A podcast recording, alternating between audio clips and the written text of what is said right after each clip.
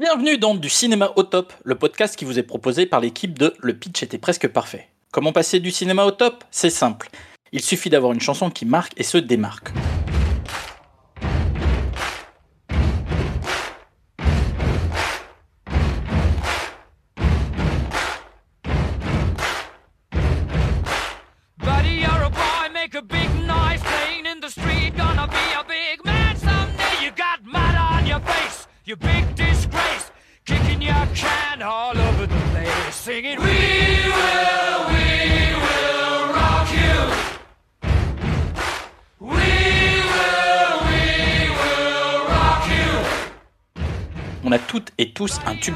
Une bande originale culte qui est dans notre playlist, et tout ça à cause d'un film. Encore un bon prétexte pour parler cinéma, me direz-vous? Et vous avez raison.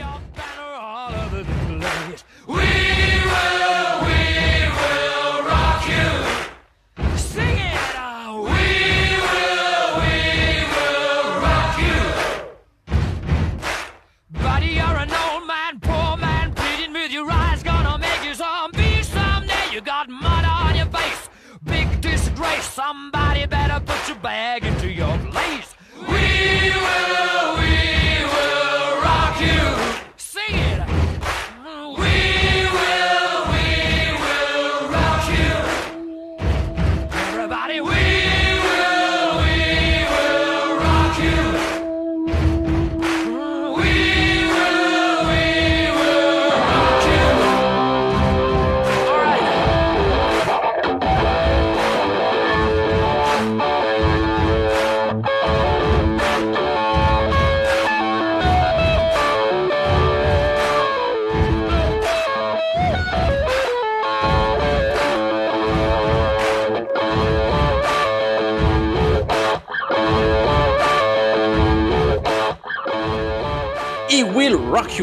avec une tagline pareille, comment ne pas faire un nouveau numéro de Movie Save Queen pour parler du film Chevalier, A Knight's Tale, dans lequel un simple manant change son étoile. Et c'est à mon tour de changer et de devenir une nouvelle fois le compteur de cette geste, le harangueur des foules. Mais je ne suis pas le simple héros AUT de cette émission, le gentilhomme, l'or même inoxydable, une pierre bâtie sur un roc. J'ai nommé Sir Xad von Paris 15e, vient me soutenir. Monseigneur, comment vous portez-vous présentement? Bah, présentement, je me porte pas mal. hein. Je me porte euh, déjà moi-même et, euh, et mon costume en ferraille. Ça, Alors- je bouge pas trop en fait, je respire à peine parce que dès que je bouge, ça fait du bruit, ça fout le bordel dans les micros. Mais on on est prêt. Ça fait, ça fait, ça fait l'arsène. Ça fait je boum là-dedans. Ça fait. Je dois vous informer que Lady Midissa sera un peu en retard et ne pourra pas assister au début du tournoi, mais elle viendra nous rejoindre avant la fin de la joute. Alors, Chevalier, je le dis tout de suite, je l'ai découvert en préparant une mission. Je suis passé totalement à travers. Pour toi? Ma première fois, Ouais. euh, film de vidéo club. Donc à l'époque où on a loué des cassettes vidéo, euh, encore. Peut-être le début des DVD, tu me diras en même temps. À 2001, ouais, c'est- Ouais, ça peut être le DVD, mais en- mon vidéoclub a mis du temps à avoir du full DVD, donc il y avait encore des cassettes. Il a Ouais, eu c'est les pour deux ça. pendant un temps. En fait, la promesse, j'ai vu la bande-annonce. Ça avait l'air original, surtout quand tu me vois un We Will Rock You avec, repris par une foule de manants au Moyen-Âge. Je trouvais ça plutôt cool. Bah, tu sais, ça sentait le truc cool. Et euh, Heath Ledger, Heath Ledger que j'avais découvert dans The Patriot et pas dans Les Patriotes. Patriot, c'est Rochant, donc c'est pas pareil. Euh, dans The Patriot de Roland Emmerich, euh, je trouvais que le garçon était pas mal dans le film. Et euh, je me dis, alors, film qui a l'air de, je sais pas, d'envoyer un truc un peu étrange, tu vois, mais du Queen dans un truc médiéval avec Heath Ledger, je dis, bah, vas-y, go, on y va. Hein. Et, et finalement, pour une soirée vidéoclub, c'était top. Voilà, tout simplement. Ça veut pas dire que le film est parfait, ça veut pas dire que le film est extraordinaire, ça veut dire que pour une soirée vidéoclub, c'était top. On est d'accord. Je, je, je suis ressorti de cette séance. Alors, pour être tout à fait honnête, j'ai vu la version longue, la version extended. Euh, Il y a quelques scènes bonus, j'ai j'ai un peu potassé. Il y a, je- j'ai découvert qu'il y avait deux scènes bonus, donc quand on fera le scène à scène. On l'a pas fait dans Wayne's World, mais Wayne's World, c'est l'histoire d'un mec qui rencontre un poilu, une princesse, et, qui aff- et avec une guitare affronte un grand méchant. Là, ce qui tombe bien, c'est qu'en fait, t'as déjà le prince noir. Et en plus de ça, le méchant étant pas tout à fait noir, il est en bleu très foncé. Donc t'as un prince noir plus l'ennemi qui est en noir. Donc tu vois, tu peux te faire plaisir. Euh, je sais pas qui a les cheveux parce que là, il y en a un qui est plutôt à poil. Voilà, c'est exactement c'est la Bon, plus grosse épée du, du, du royaume médiéval possible, hein, c'est la lance de joute. c'est ça. Mais il y a la princesse, euh, il y a les deux droïdes. C'est clair. D'accord. Ça- ouais. Tu réussis à le faire encore. Euh, pour la petite histoire, on a eu un, petit débat, ça n'a pas duré longtemps, sur la possibilité de faire un autre film. Ok. Donc, je vous le dis tout de suite, euh, il n'y aurait pas eu le sabre laser, bah, ça, n'aurait pas tout à fait marché. Même s'il y avait un, homme noir, mais il était noir, euh, physiquement noir en fait, donc ça aurait pas été. Et en plus, il était du bon côté de la barrière. Bon, tout ça est un peu étrange. Il y avait des méchants, il y avait une armée de méchants. Je pense qu'on pouvait s'en sortir quand même avec cette histoire. Mais ça je le marche dis, moins bien. ici dès maintenant en fait si vous êtes inscrit à la newsletter vous allez avoir une surprise. Je, je prépare exprès un épisode juste pour vous et Mystery parce qu'en fait on va pas le faire en vrai mais je vais quand même lui faire une petite surprise. On va faire un épisode court sur ce sujet là uniquement pour les gens qui sont inscrits à la newsletter. Donc bingo go euh, c'est sur Ocha vous vous inscrivez et vous aurez le droit à un épisode spécial dédié à Mystery et à son film qu'on ne traitera pas mais que je vais faire quand même en mode solo voilà je le ferai Alors, tout seul Juste un indice, Xad a eu One Vision. One Vision. Bah, en fait, Twice Visions. One Vision. J'ai vu un peu flou. Parce que ça, Euh, passait, ça passait vite. Allez, la torture, ton pitch de chevalier. Ah Même si l'habit ne fait pas le moine, dans les joutes, le costume fait le chevalier. Et on va vous le prouver. Pas mal. Ok Ensuite, j'ai deux baselines. Parce qu'en fait, euh, la tienne était bien, hein, It Will Rock You, c'était pas celle de l'affiche qui est super. pas, c'est pas la mienne. hein. Moi, j'ai noté It's Saturday Night Fever. Hmm. En plus, on, a, on a le concept de chevalier 2. Voilà, c'est ça. C'est que des chansons des Bee Gees. C'est ça. Et ensuite, en français, le roi du jute box. Ouais, Voilà. pas mal, Mais bon, pas c'était Saturday Night Fever, c'était mieux. Alors, le pitch officiel. Suite à la mort de son maître, un écuyer poussé par la faim et l'envie de changer sa destinée s'invente une nouvelle identité de chevalier. Bon, on n'évoque pas les amis, les amours, les emmerdes, mais en même temps, s'il n'y a pas ça dans un film, il n'y a pas de film. Oui. Puis là, euh, bon, ouais, justement, bah, nous, on va en parler plus, quoi. Donc, il n'y a pas de problème. Alors, ce film, honnêtement, c'est le méga best-of de la saison. Mais sans plaisanter. Je pense qu'on devrait s'arrêter là-dessus. On a d'autres plans, rassurez-vous, puisque malgré les annonces de Xad en début de saison où on va se calmer, on va faire moins. On finit quand même la saison en faisant un épisode par semaine. en mode express, où on enregistre dans la semaine, on fait le montage dans la semaine. Euh, Bon, bref, c'est un peu le bordel, les coulisses en ce moment. Mais vous verrez, Chevalier, c'est un peu tout ce qu'on a vu au cours de, ce- de cette saison. Et si vous me croyez pas et que vous avez été un de nos fidèles auditeurs, écoutez plutôt la bande-annonce pour vous faire une idée.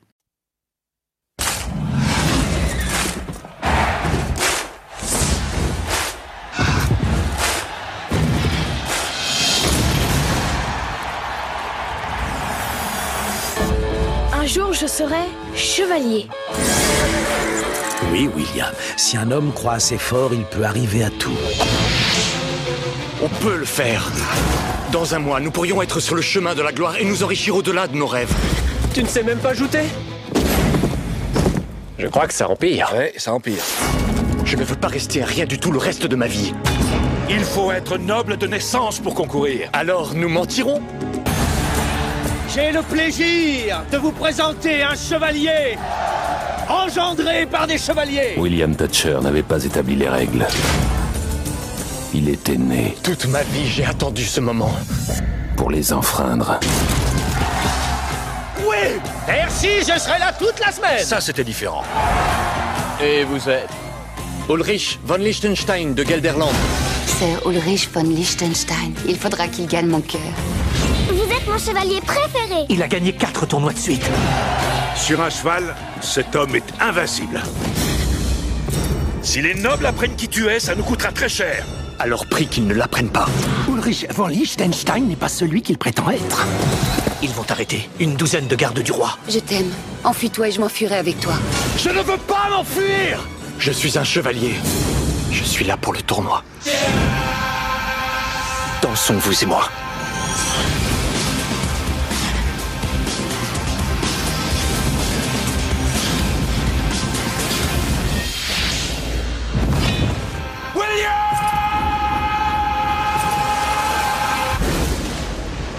Peu m'importe ton nom, si je peux dire que tu es à moi.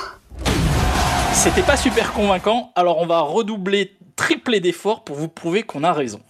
C'est parti pour la fiche technique. Chevalier, film de 2001, produit par Columbia, écrit et réalisé par Brian Helgeland. Jusque-là. Petit topo rapide de Brian? Ah, Brian, vas-y. Je pense que ça peut contextualiser le film. Brian n'est pas un homme du sérail, il n'a pas fait les grandes écoles de cinéma américaines. C'est un prolo qui a lu un bouquin sur le cinéma pendant qu'il bossait sur un chalutier. Il revient sur Terre, il se dit je, peux écrire des petits scénarios. Il a écrit deux trois horreurs pas terribles. Ensuite, il fait Freddy 4, qui est un carton, qui jusqu'à je euh, jusqu'à la fin des années 90, euh, peut-être même Blair Witch, c'est le film indépendant qui a eu le plus de succès, le, le- qui, a, qui a le mieux rapporté, euh, qui a lancé la carrière de Rennie Harlin, etc. Et donc, celle de Brian, euh, qui est repéré par la Warner en disant Hey, toi, tu sais écrire. Viens, tu rejoins notre écurie. Euh, il va bosser sur Complot. Sympa. Il va, il va prendre l'histoire des Wachowski et il va scénariser Assassin. Tous les deux réalisés par Richard Donner. Moi, j'ai trouvé ça rigolo, Assassin, à l'époque. Ouais. Euh, ensuite, Kevin Costner dit Hey, euh, j'ai un film de, de, po- de cow-boy post-apocalyptique euh, où je dois livrer du courrier. Est-ce que tu veux pas m'aider à l'écrire? J'ai un FedEx post-apo à faire. Voilà. Euh, d'autres- il file un coup de main sur euh, des, des Clint Eastwood qui arriveront bien plus tard. Mais bon, c'est pas, c'est pas ce qu'il a envie de faire. Il est frustré. Donc, sur son temps libre, sans l'autorisation, sans rien, sans droit, il décide d'ad- d'adapter Elle est Confidential. Tout le monde pas lui dit l'a- C'est pas lui qui l'a écrit, le, le scénario finalement. Si, alors, il bosse sur le scénario. Mais tout le monde lui dit Tu sais que ça sert à rien. Oui, mais j'ai envie. Euh, la, la Warner récupère les droits,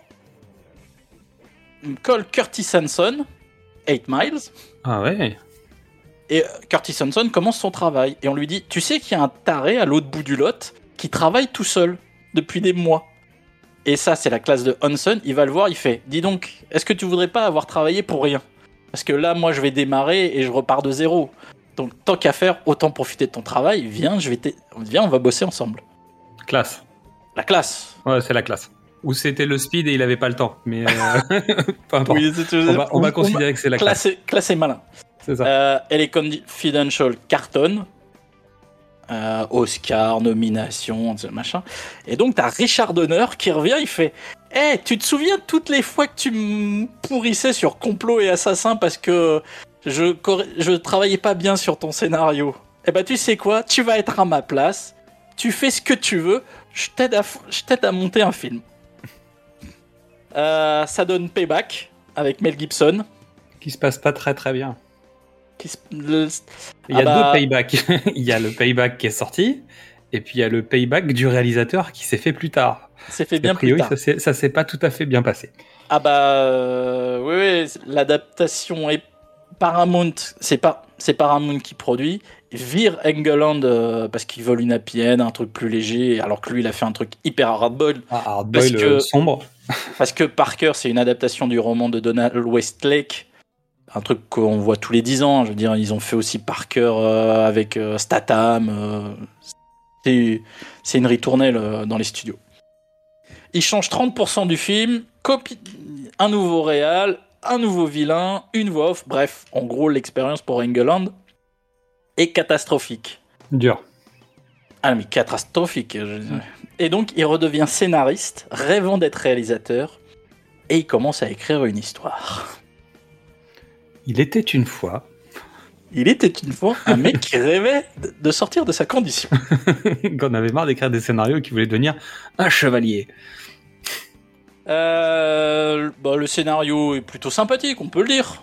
Ouais, c'est une, sympa, expéri- expérience d'écriture, euh, c'est une expérience d'écriture intéressante. Mais même en tant que scénariste, tu peux comprendre l'envie d'écrire cette situation. Ah bah, tu... Déjà, il y a plusieurs choses. Un, il y a le côté sale gosse du Hey, Geoffrey Chaucer, tu vois. C'est-à-dire, c'est pas, c'est pas le personnage principal, mais en attendant, c'est quand même le mec qui a écrit les contes de Canterbury. Dans son histoire personnelle, il y a six mois qui ont disparu. On ne sait pas ce qu'il a fait pendant six mois. Il y a eu un moment, un trou dans son, dans son existence. Le mec a dit bah, je vais placer mon film juste là pour faire chier tout le monde.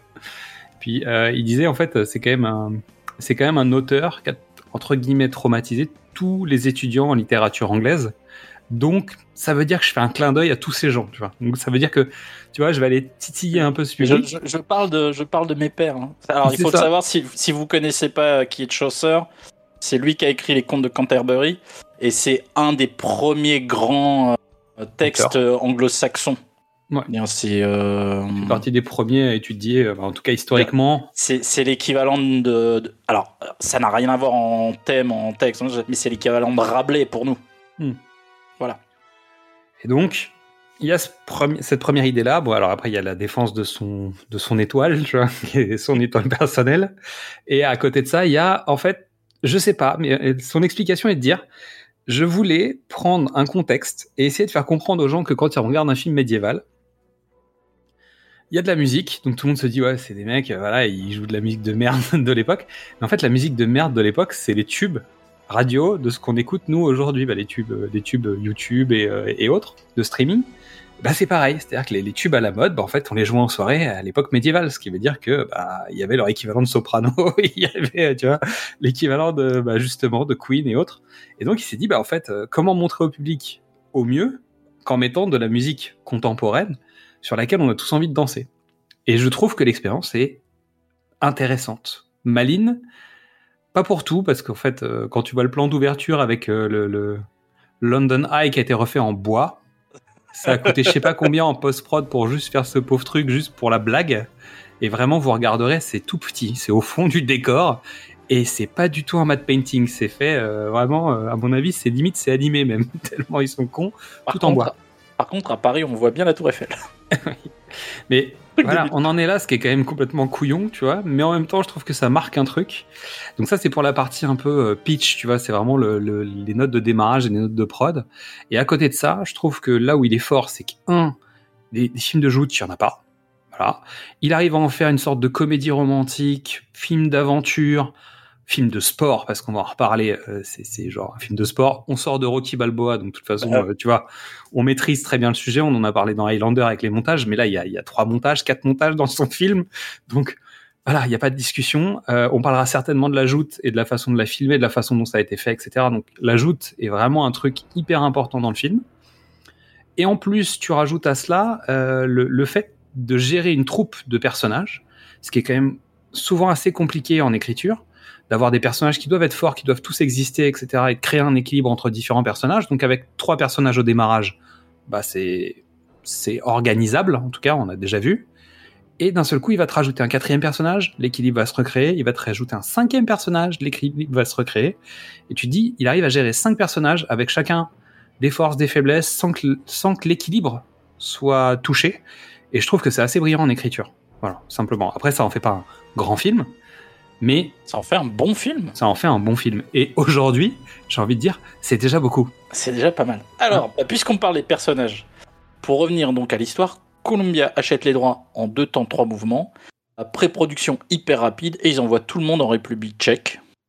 Dans le rôle principal, Heath Ledger, qui a juste 21 ans, qui a l'air d'en avoir 40, de, de sagesse, de, de justesse, de, de talent, de maîtrise. euh, Il est incroyable. Ouais. Tu l'as tu l'as dit, euh, il avait cassé la baraque dans Patriot. Je pense qu'il est à deux doigts de voler la vedette à Mel Gibson. Oui. Après, c'est le duo qui fonctionne. C'est le, le, le rapport entre Mel Gibson et son, bah, c'est son fils dans le film. Donc, euh, le, le rapport entre les deux crée la grande, la grande aventure et le, le- les émotions, tout ça est né de ce, ce duo. Donc, résultat, Mel fait très bien le boulot, mais ça devient un- en tout cas un meilleur film parce qu'il est là et parce qu'il y a Checky Cario, parce que c'est important d'avoir Checky Cario dans son film. Bon, ça marche pas à tous les coups. Hein, je pense au baiser mental du dragon, tout ça, ça, ça, ça fait pas- pas, toujours le job. c'est- pas tout mais bon, pas tout le temps. Premier premier rôle, ce qu'il avait fait euh, 10 Things I Hate About You, dont j'ai parlé, euh, donc The Patriot. Il a, il a de la bouteille, parce qu'il faisait des séries télé en Australie, etc., pendant, pendant son adolescence. Mais là, c'est son premier vrai truc. C'est lui qui porte le film. Il y a que des débutants avec lui, entre guillemets. C'est-à-dire, une petite réserve, c'est-à-dire que c'est un film de jeunes de jeunes premiers. Voilà. C'est pas tous des jeunes premiers dans, dans le, le rôle évidemment, mais c'est plutôt un casting de jeunes comédiens dans l'ensemble en début de carrière. C'est pas lui que voulait Brian Helgeland. Tu le savais? Non. Brian Helgeland a vu une, une, une cassette, d'un un essai d'un mec pendant qu'il travaillait sur un autre projet, et il dit Mais il est bien ce mec C'est mon chevalier. Et il a été voir Columbia, et Columbia a dit Non, mais Paul Bettany, on le connaît pas. et il, avait sympathisé avec Paul Bettany, et donc euh, il dit Ah, Je vais te mettre mon chevalier. Bettany, fait Ah, c'est super Et puis il revient, il fait Bon, en fait, ils veulent pas. Mais donc, je vais écrire un autre rôle pour toi. Et donc, il a écrit Geoff Ch- Chaucer exprès pour pouvoir avoir Bethany. Et il a tellement fait chier Columbia qu'il dit mais, mais il sort d'où ce personnage tout d'un coup là dans ta nouvelle version? Oui, non, mais c'est parce que je pense au mec. C'est Geoffrey Chaucer. On peut pas le virer. Et voilà. C'est le mec qui raconte l'histoire, donc on a besoin de lui en fait. Et puis il lui a écrit un rôle tellement intéressant. Et Bethany dit mais il s'est tellement, il s'est tellement battu pour moi, je lui en serais reconnaissant toute ma vie. Bah, c'est son premier rôle au Cinoche. En plus, Euh, tu sors Geoffrey Chaucer du. Alors, quelle que soit la façon dont tu l'appelles, parce que c'est une blague, évidemment, de l'appeler Chaucer, mais si tu sors ce personnage, tu peux le nommer n'importe comment. Si tu l'enlèves, le film, il vaut plus rien. Le Ah. film, il vaut parce qu'en fait, il y a ce personnage aussi. C'est pas la seule chose qui fait que ça fonctionne, mais il apporte le sel. Et sans ça, ça twiste pas et ça fait pas la blague. Pour les, les- ça, c'est pour les gens qui regardent Top Chef. Et ce rôle est hyper important parce que ça va lancer la carrière de Bethany. Évidemment. Quand, quand Egeland monte le film, il est, il est dans un, dans un, il est dans un lot et t'as Ron Howard qui est en train de préparer euh, A Beautiful Mind.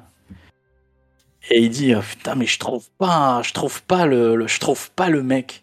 Sauf que jusqu'à présent, Bethany il avait fait que des rôles de gangster débile, euh, euh, hyper violent machin. Et il a juste ce passage-là. Et donc t'as Brian Helgeland qui fait tiens bah regarde, euh, moi je l'aime bien, euh, il est pas débile, il est intelligent. Et c'est comme c'est là-dessus que ensuite Il Paul Bettany un homme d'exception, quoi. se retrouve sur un homme d'exception qui rencontre sa future femme. Hein, qui, Oui, ça, ça accélère la- sa carrière. quoi. la déesse qui chevauche la planète de ses pieds euh, graciles et agiles. Incroyable. Bref, tu peux pas faire un film sur deux personnes. Et puis il recommence. C'est-à-dire, il faut une princesse. Et Helgeland a été dans une soirée chez Gwyneth Paltrow, d'après mon souvenir. Et il y a, et il y a une petite nana hyper sympa qui est euh, VJ, euh, vidéo jockey, machin, qui a fait deux trois panouilles. euh, Qui fait des clips, surtout Ah, des clips, des pubs. qui a, ri- qui a rien, qui a rien fait.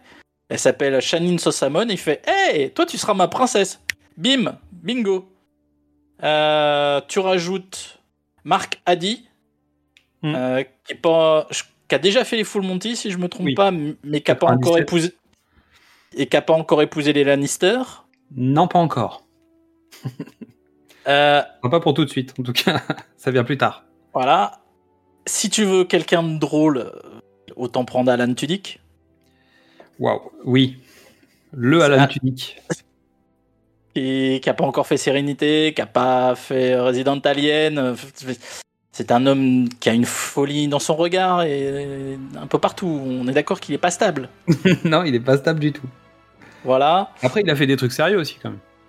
Ah mais oui, oui, mais il est d'une drôlerie intrinsèque euh, moi, qui me touche profondément. Ah, En un regard. Il faut une fille à la bande. Oui. Donc tu prends une comédienne anglaise qui s'appelle Laura Fraser. Elle n'a pas encore étudié le principe d'incertitude d'Eisenberg, qui dit que ça peut être le sucre, ça peut être de la ricine ou de la sucrine. On sait jamais.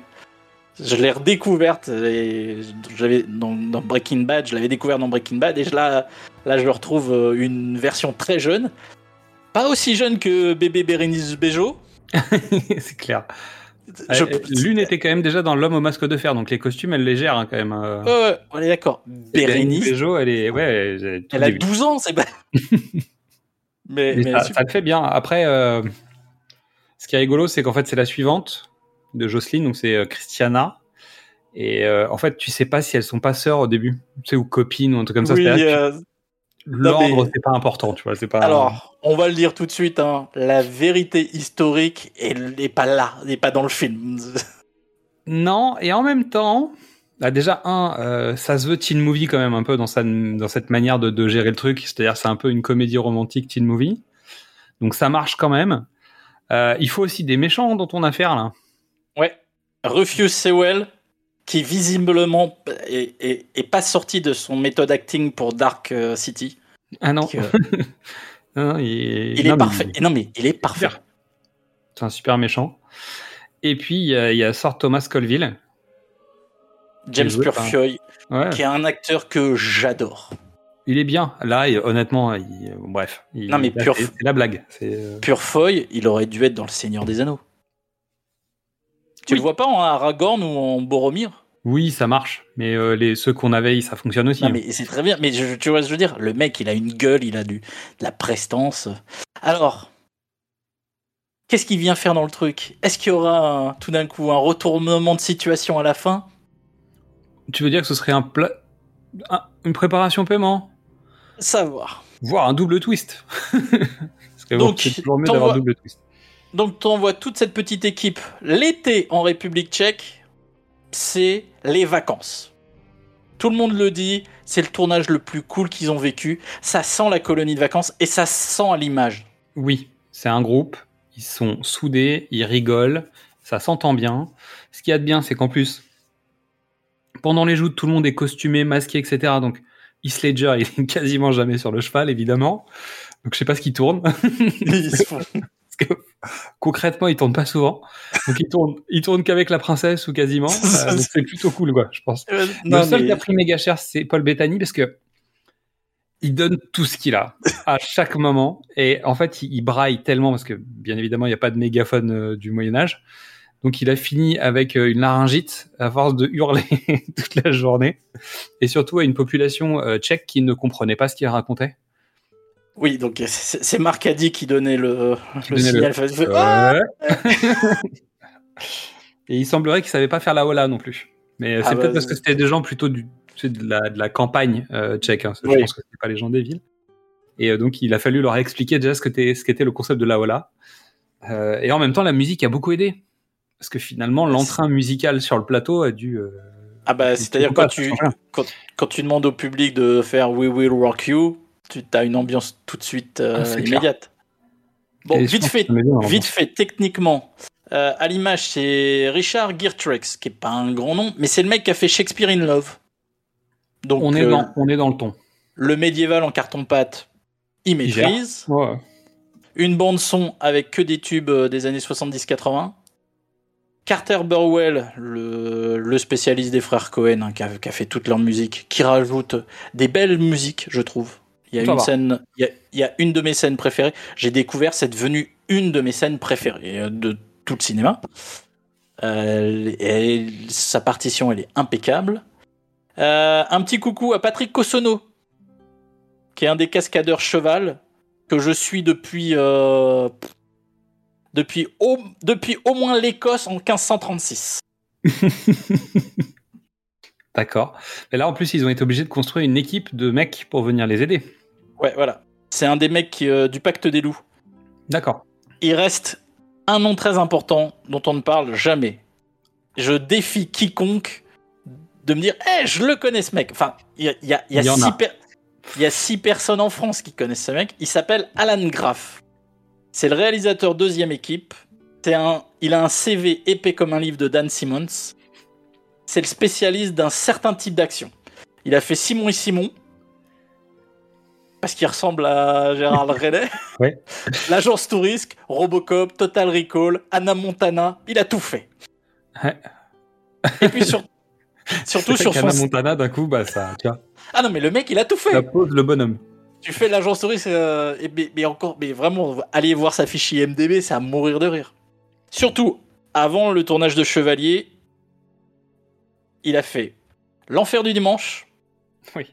Friday Night Lights, le film, Les, les Remplaçants avec Keanu Reeves et Gene Hackman, qui est un film sur une équipe de football américain, Jerry Maguire pour toutes les scènes avec euh, Toutes les scènes de sport.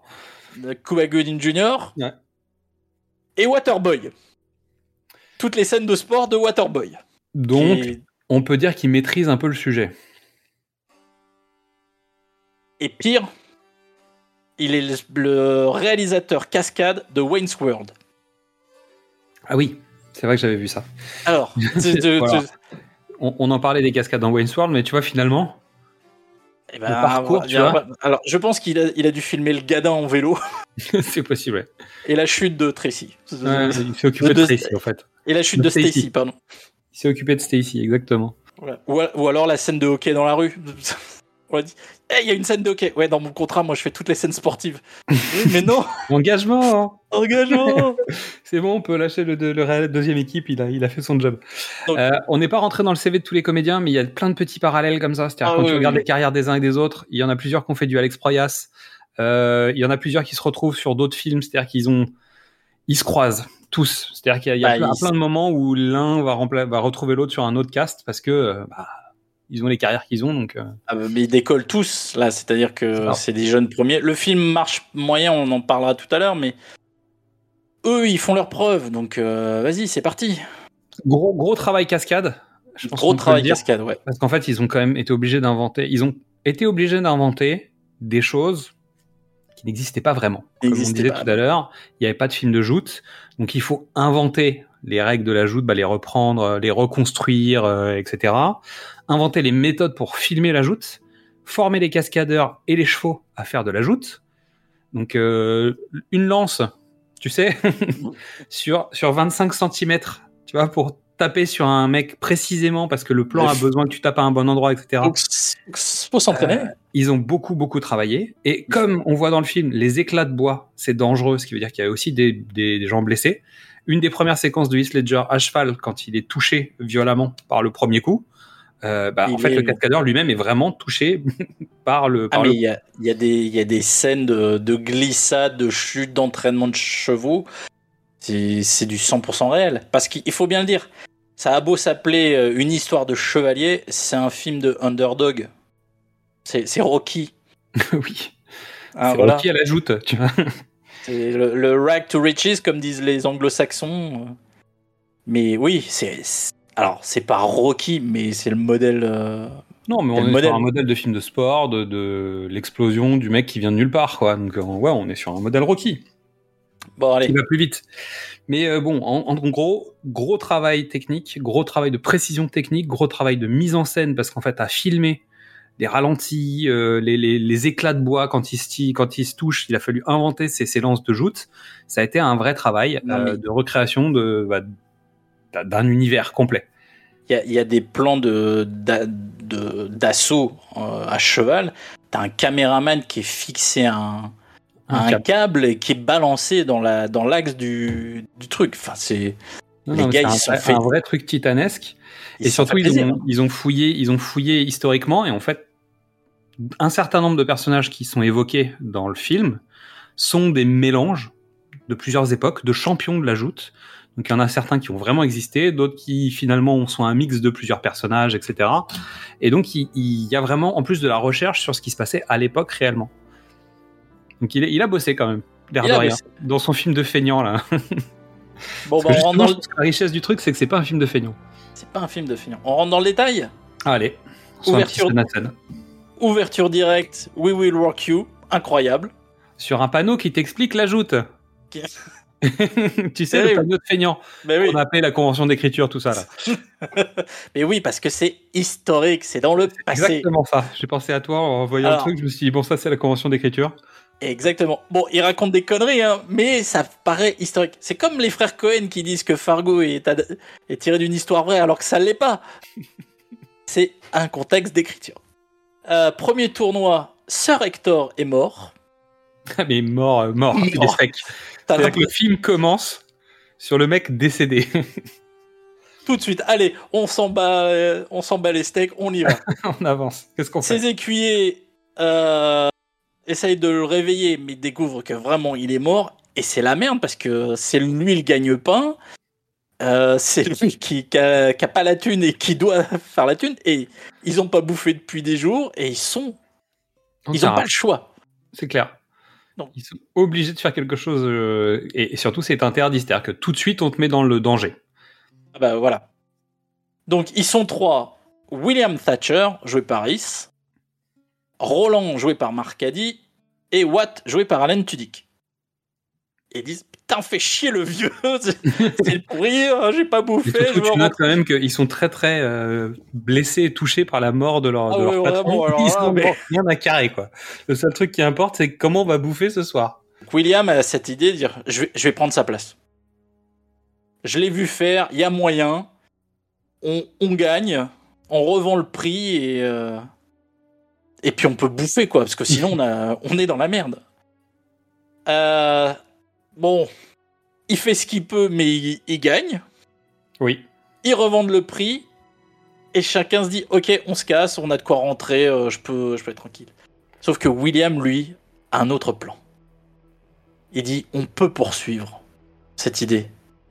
On peut participer à un grand tournoi et se faire plein de thunes. Mais on est dans les dix premières minutes et ça y est, les enjeux sont posés, le personnage est posé, les deux potes droïdes sont posés. C'est vraiment- c'est- C'est d'une efficacité Les deux redoutable. potes droïdes sont posés. Tu m'étonnes, c'est-à-dire qu'on est dans le, on est avant le premier quart d'heure et en fait t'as déjà posé tout le contexte.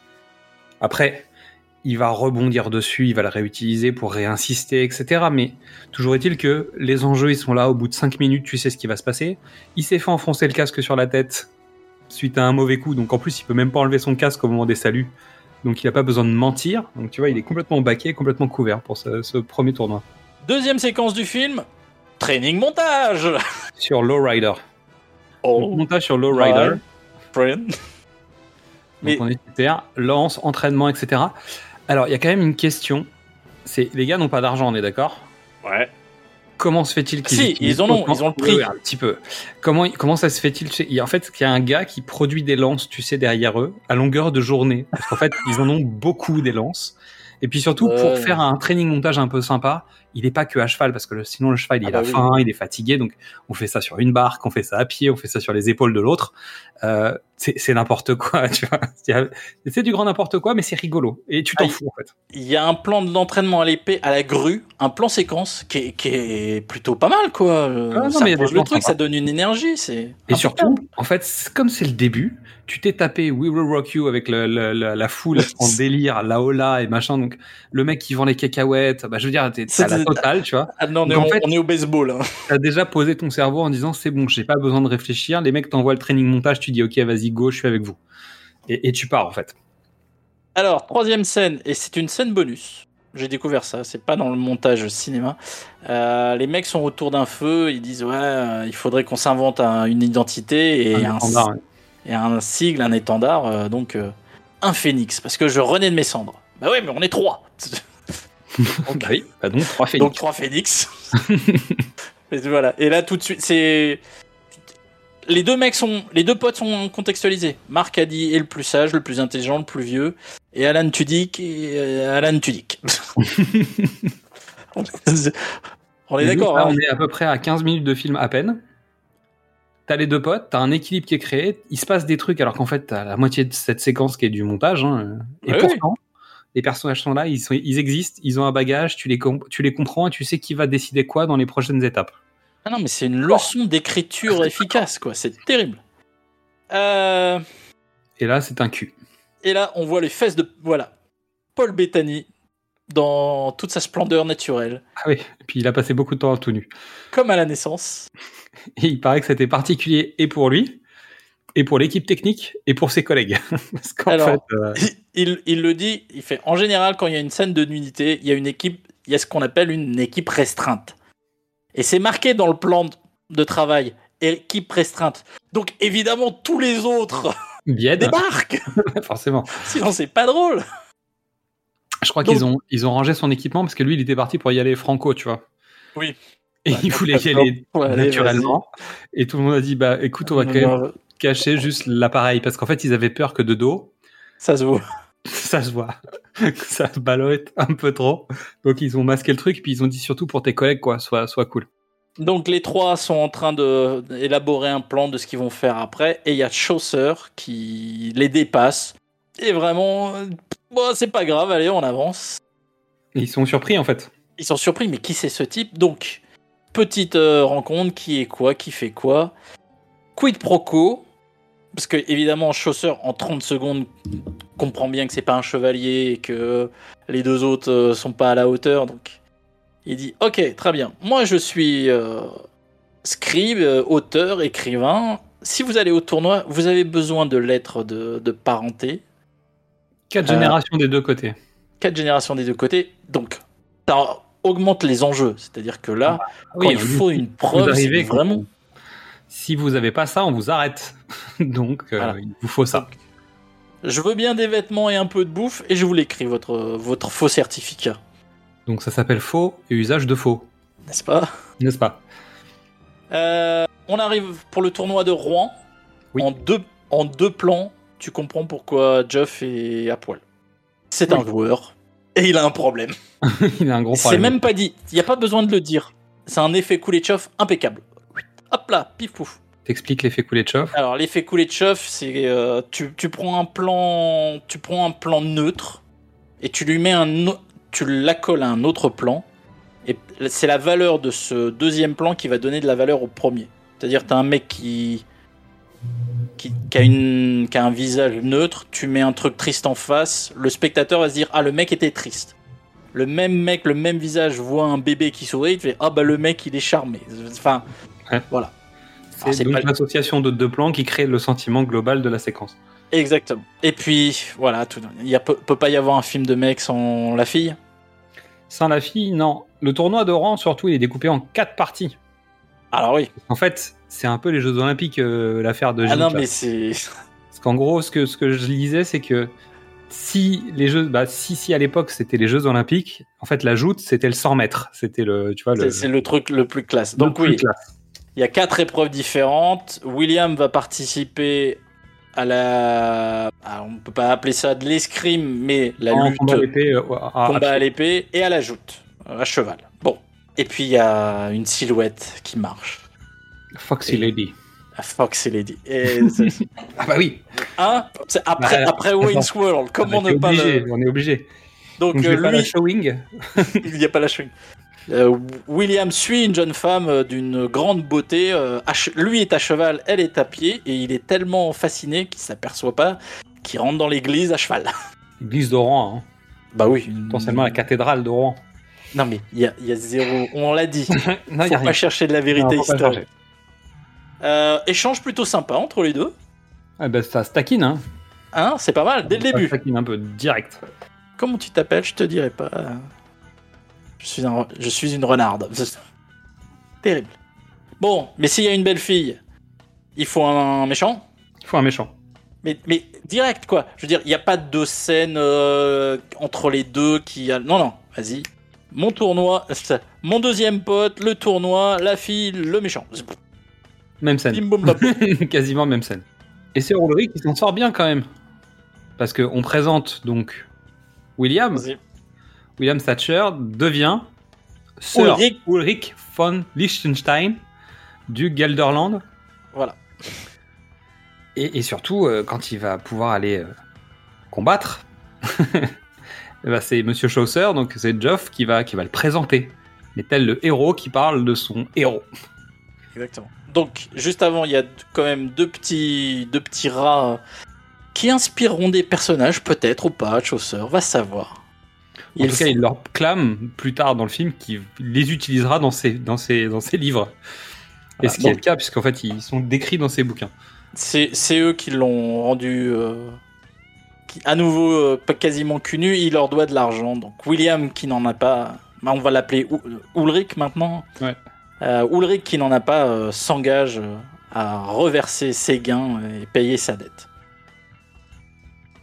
Et là donc tu te dis ok on, on se met en situation. Non non pas du tout. Allez c'est parti épreuve d'épée tout de suite là maintenant. T'as pas le temps. Euh, Geoff a pas le temps de faire ça. fait. Non, non, mais euh, je vais présenter, euh, je vais te, je vais te hyper. mais je- Non, non, c'est bon. euh, allez, c'est parti maintenant. Et donc, le tournoi d'épée, de combat à l'épée, dans un ring. euh, Oui, à 10 Il touches manque- gagnantes. Mais mais il manque plus, il manque plus que le tabouret et les seaux pour cracher dedans. c'est clair. En fait, le concept de ce truc, c'est que le premier qui touche l'autre a le droit de le taper 10 fois d'affilée. Et normalement, tu fais tout ton possible pour que le mec se relève plus. Tu vois? Mais si t'as pas réussi à l'allonger après les 10 coups que tu lui portes, c'est à l'autre de te taper 10 coups. Et donc, euh, voilà, faut, faut bourriner, quoi. Je sais pas où ils ont sorti cette idée, mais bon. Je sais un- voilà, mais on, on va le dire, hein, c'est de la boxe. Ah oui, c'est un, ouais, un combat, ouais, ouais, c'est un combat de boxe. Avec la foule autour, qui crée le carré au centre, bah tu vois, je veux dire, on, est, on y est, quoi. Et tu te dis, ah, ça y est, euh, on rentre dans les trucs, est-ce qu'on va raconter une histoire? Non! Fighting montage! C'est winning montage, allez, bim! Allez, c'est- donc on est à 25 minutes du film, peut-être? T'as déjà eu deux montages? Et le film fait deux heures, hein, je veux dire, il... En plus, le film est long, c'est pas. euh, Il alors, il a la plein de version trucs extended. C'est la version extended, évidemment. Mais, Mais il le a plein film est à long. raconter. C'est pas un film d'une heure quarante où on est obligé de te mettre des montages parce que, bon, faut sortir en salle quand même, tu vois. Là, on a, on a pris le temps. Donc, Donc, voilà. il est champion à l'épée et son costume a pris méga cher. Exactement. Donc qu'est-ce que tu fais dans ce cas-là? Bah tu vas voir les forgerons qui t'envoient tous chier. Parce que t'as pas d'argent pour les payer, donc les mecs te disent, bah non, euh, Alors, mais va voir, va voir le forgeron là-bas. La forgeronne. Ouais, c'est ça. Qui s'avère être une femme. Et ils sont là, genre, bah, bah non, on va pas aller voir une femme forgeronne, ça n'a pas de sens, tu vois. Alors, petit euh, sujet historique important. Pourquoi une forgeronne? Parce qu'en fait, à l'époque, une femme n'a pas le droit de devenir forgeron. C'est interdit. Donc, elle, elle épouse un forgeron, et si son mari décède, elle a le droit de, elle est, elle a le droit, voire le devoir de reprendre le travail de son mari. Ok. Et c'est pour ça qu'en fait, ce personnage, on apprendra plus tard dans l'histoire qu'elle a perdu veuve. son mari, et que c'est pour ça que c'est une forgeronne. Très bien. Donc Ah, ça c'est t'as une vu réalité. C'est la réalité historique du film. C'est potentiellement la seule. Et oui, Jamie. Et oui. Jamie. euh, Will, Will la joue plutôt malin. Oui. Parce que pareil, elle les envoie chier tout pareil hein, en disant bah non, t'as pas d'argent, des machins. Il fait bah de toute façon, euh, on avait pourquoi on est venu, les autres avaient raison. euh, ça sert à rien de venir voir une femme piquée. Elle dit Elle dit, non mais attends, bouge pas toi. Tu je, vais, je vais te le faire, ton costume. ah là là. Et on Nouvelle découvre scène. Adémar pour de bon. Cette fois-ci, on, voilà. on découvre vraiment Adémar, donc le, le- le méchant. Voilà. Un espèce de triangle amoureux se met en place entre euh, Marianne, le shérif de Nottingham, et Cyrano. Euh, non, pardon, entre euh, Jocelyne, Adémar et, et Ulrich. Et surtout, elle, elle vient, elle vient regarder les joutes. Mais évidemment, elle comprend rien parce qu'elle est débile, tu vois. Alors, mais c'est- une femme, ça- donc elle comprend Non, rien. non, c'est ça qui est joli. C'est que non, elle, est, elle, est, elle est maline, elle est renarde. Elle fait semblant de pas savoir pour que. pour, pour, pré- pour se donner un rôle de, de soumise face à Adémar pour qu'il brille un peu. Vas-y, laisse briller le mec. Et... Mais elle, a ça- les, ça, elle a les yeux sur Ulrich. Dans l'histoire, c'est ce qu'on te vend. Mais pour le scénariste, c'est simple. Ça permet que Adémar explique au spectateur qui n'a jamais vu de joute comment ça fonctionne. Voilà. Ah, C'est-à-dire que oui, au fin fond de- du Wyoming, t'as as, une culture euh, des expériences médiévales assez pauvre, on peut le dire. Ça veut rien dire. Parce que pour avoir écouté des podcasts, et notamment un podcast où en fait je, je, je cherchais donc Night's Tale, et en fait je tombe sur un épisode, je dis bon j'écoute et tout, et puis euh, en fait euh, je découvre que le mec qui parle est comédien, et lui-même pratique la joute, dans, tu sais, dans les, dans les rassemblements médiévaux. Ah oui, etc. d'accord. Et finalement en fait ils ont pas parlé une seconde du film. Ils ont parlé que de joute médiévale, etc. Et donc le mec disait bah, je porte un costume, et puis il racontait plein de trucs. Puis au bout d'un moment, je me suis laissé embarquer. Donc euh, j'écoutais le mec en train de nous raconter toutes ses expériences de comédien, de, de spectacle. euh, Alors il avait travaillé chez Disney et dans ce genre de parc, mais il te racontait que euh, maintenant il est jouteur. Très bien. Et donc cool. bah, en fait j'ai appris plein de trucs sur la joute parce que euh, j'écoutais euh, ce truc avec le titre racoleur de Night's Tale, ce qui finalement était vrai, c'est-à-dire qu'on écoutait l'histoire du chevalier, mais pas celle celui d'Ulrich. Exactement. Euh, donc, je disais Cyrano, mais en fait, c'est Christian, puisque le Cyrano, c'est Geoff Chaucer qui, qui commence à dire Tiens, euh, bah, tu pourrais dire ça. Qui, qui voit. Ouais. C'est l'homme Oui. qui voit, c'est l'homme qui sait. Ah, C'est le sachant, ouais. C'est- l'homme lettré qui, qui gère et qui gère bien, et notamment pas sa vie personnelle forcément, mais euh, et puis en plus lui il est casé contrairement à une histoire standard où ce personnage aurait pu être euh, aussi à, à conquérir. En fait, il y a qu'une histoire d'amour. Parce qu'ils auraient pu jouer avec la forgeronne aussi, il y aurait pu avoir un. Oui. Et finalement, il refuse ça. C'est juste le crew. Et le crew, en fait, c'est la famille, tu vois. On ne touche pas. C'est-à-dire, c'est, c'est Fast and. Furious avant l'heure. c'est, c'est Fast and Furious avant l'heure. Et donc, il y a que Ulrich qui va avoir son histoire d'amour. Il aurait pu avoir quelque chose avec Non, la, avec suivante, etc. Bah, elle y est, mais elle y est pas. C'est-à-dire, Marcadi et Bérénice, tous les deux, ils nous font euh, Frère Tuck et, et la suivante de Marianne. Oui, mais ils- c'est des entremetteurs. Ils peuvent avoir des petits clins d'œil, des machins. Mais c'est Non, non. tout. euh, Non, non, c'est vraiment fait en arrière-plan. C'est je dis, il n'y a pas, il a pas une scène hein, entre deux. C'est tout est travaillé en arrière-plan, euh, le rapprochement. Le... On en reparlera. Euh, première joute pour euh, Ulrich. Et donc euh, le Paul Bettany Show commence. tu m'étonnes. Il impressionne tellement, il impressionne même le, le héros de Hademar. Oui. Tu vois la- sur la tête du mec, tu fais waouh. Lui a eu du mal, hein, il va avoir du mal. Et en fait, ce même, même ce mec-là, qui est quoi, le, le septième ou le huitième Ouais. rôle, il a un arc Oui. narratif. Et il va te faire marrer au bout d'un moment. Non, mais tu vois ce que je veux dire? Le- L'écriture, le gars, il dit tiens, bah, ce type-là, qui est mon, mon septième ou huitième sur ma liste, je vais lui raconter. Il aura aussi une histoire. Euh, Donc on est sur le parcours du héros parce qu'en fait il raconte le. le- Ah bah oui. On est sur. euh, Et surtout on a un premier, un premier conflit de joutes. C'est un chevalier qui est blessé, mais au lieu de le laisser abandonner, on demande à ce qu'il y ait match nul en fait finalement Voilà. pour que le mec puisse se désister sur le tour d'après. Ce qui est assez, assez beau en tout cas, puisque Donc- euh, Ulrich accepte le. Alors, c'est le chevalier Thomas Colville qui, qui dit oh, écoutez, malheureusement, je peux pas donner mon meilleur, mais j'ai jamais abandonné. Est-ce que ça vous pose problème de faire match nul? Et l'autre, euh, William est focalisé, quoi. Il est focus. Adhémar, euh, le, le creep total. Et euh, Jocelyne, tu sens que ah, ça y est. euh, Elle commence. Ça Ça, la commence. titille un peu. Ouais.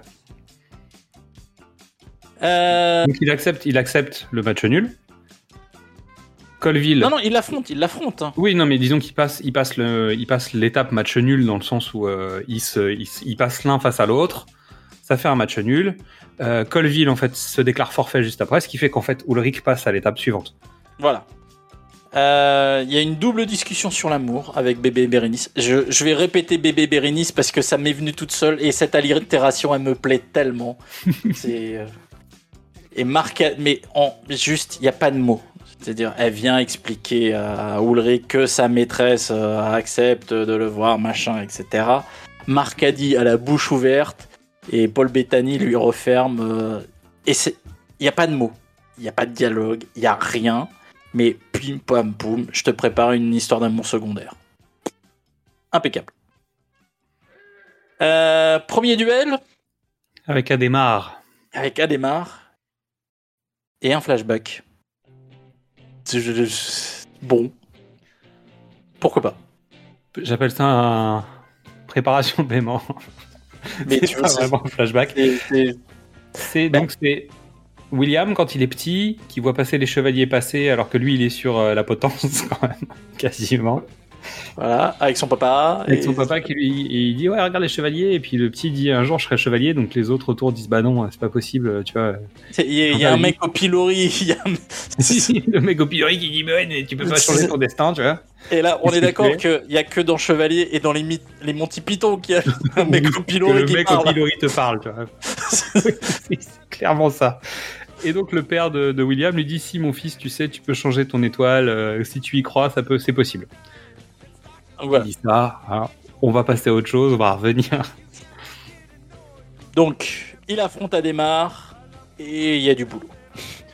Et le public commence à scander le nom de Ulrich.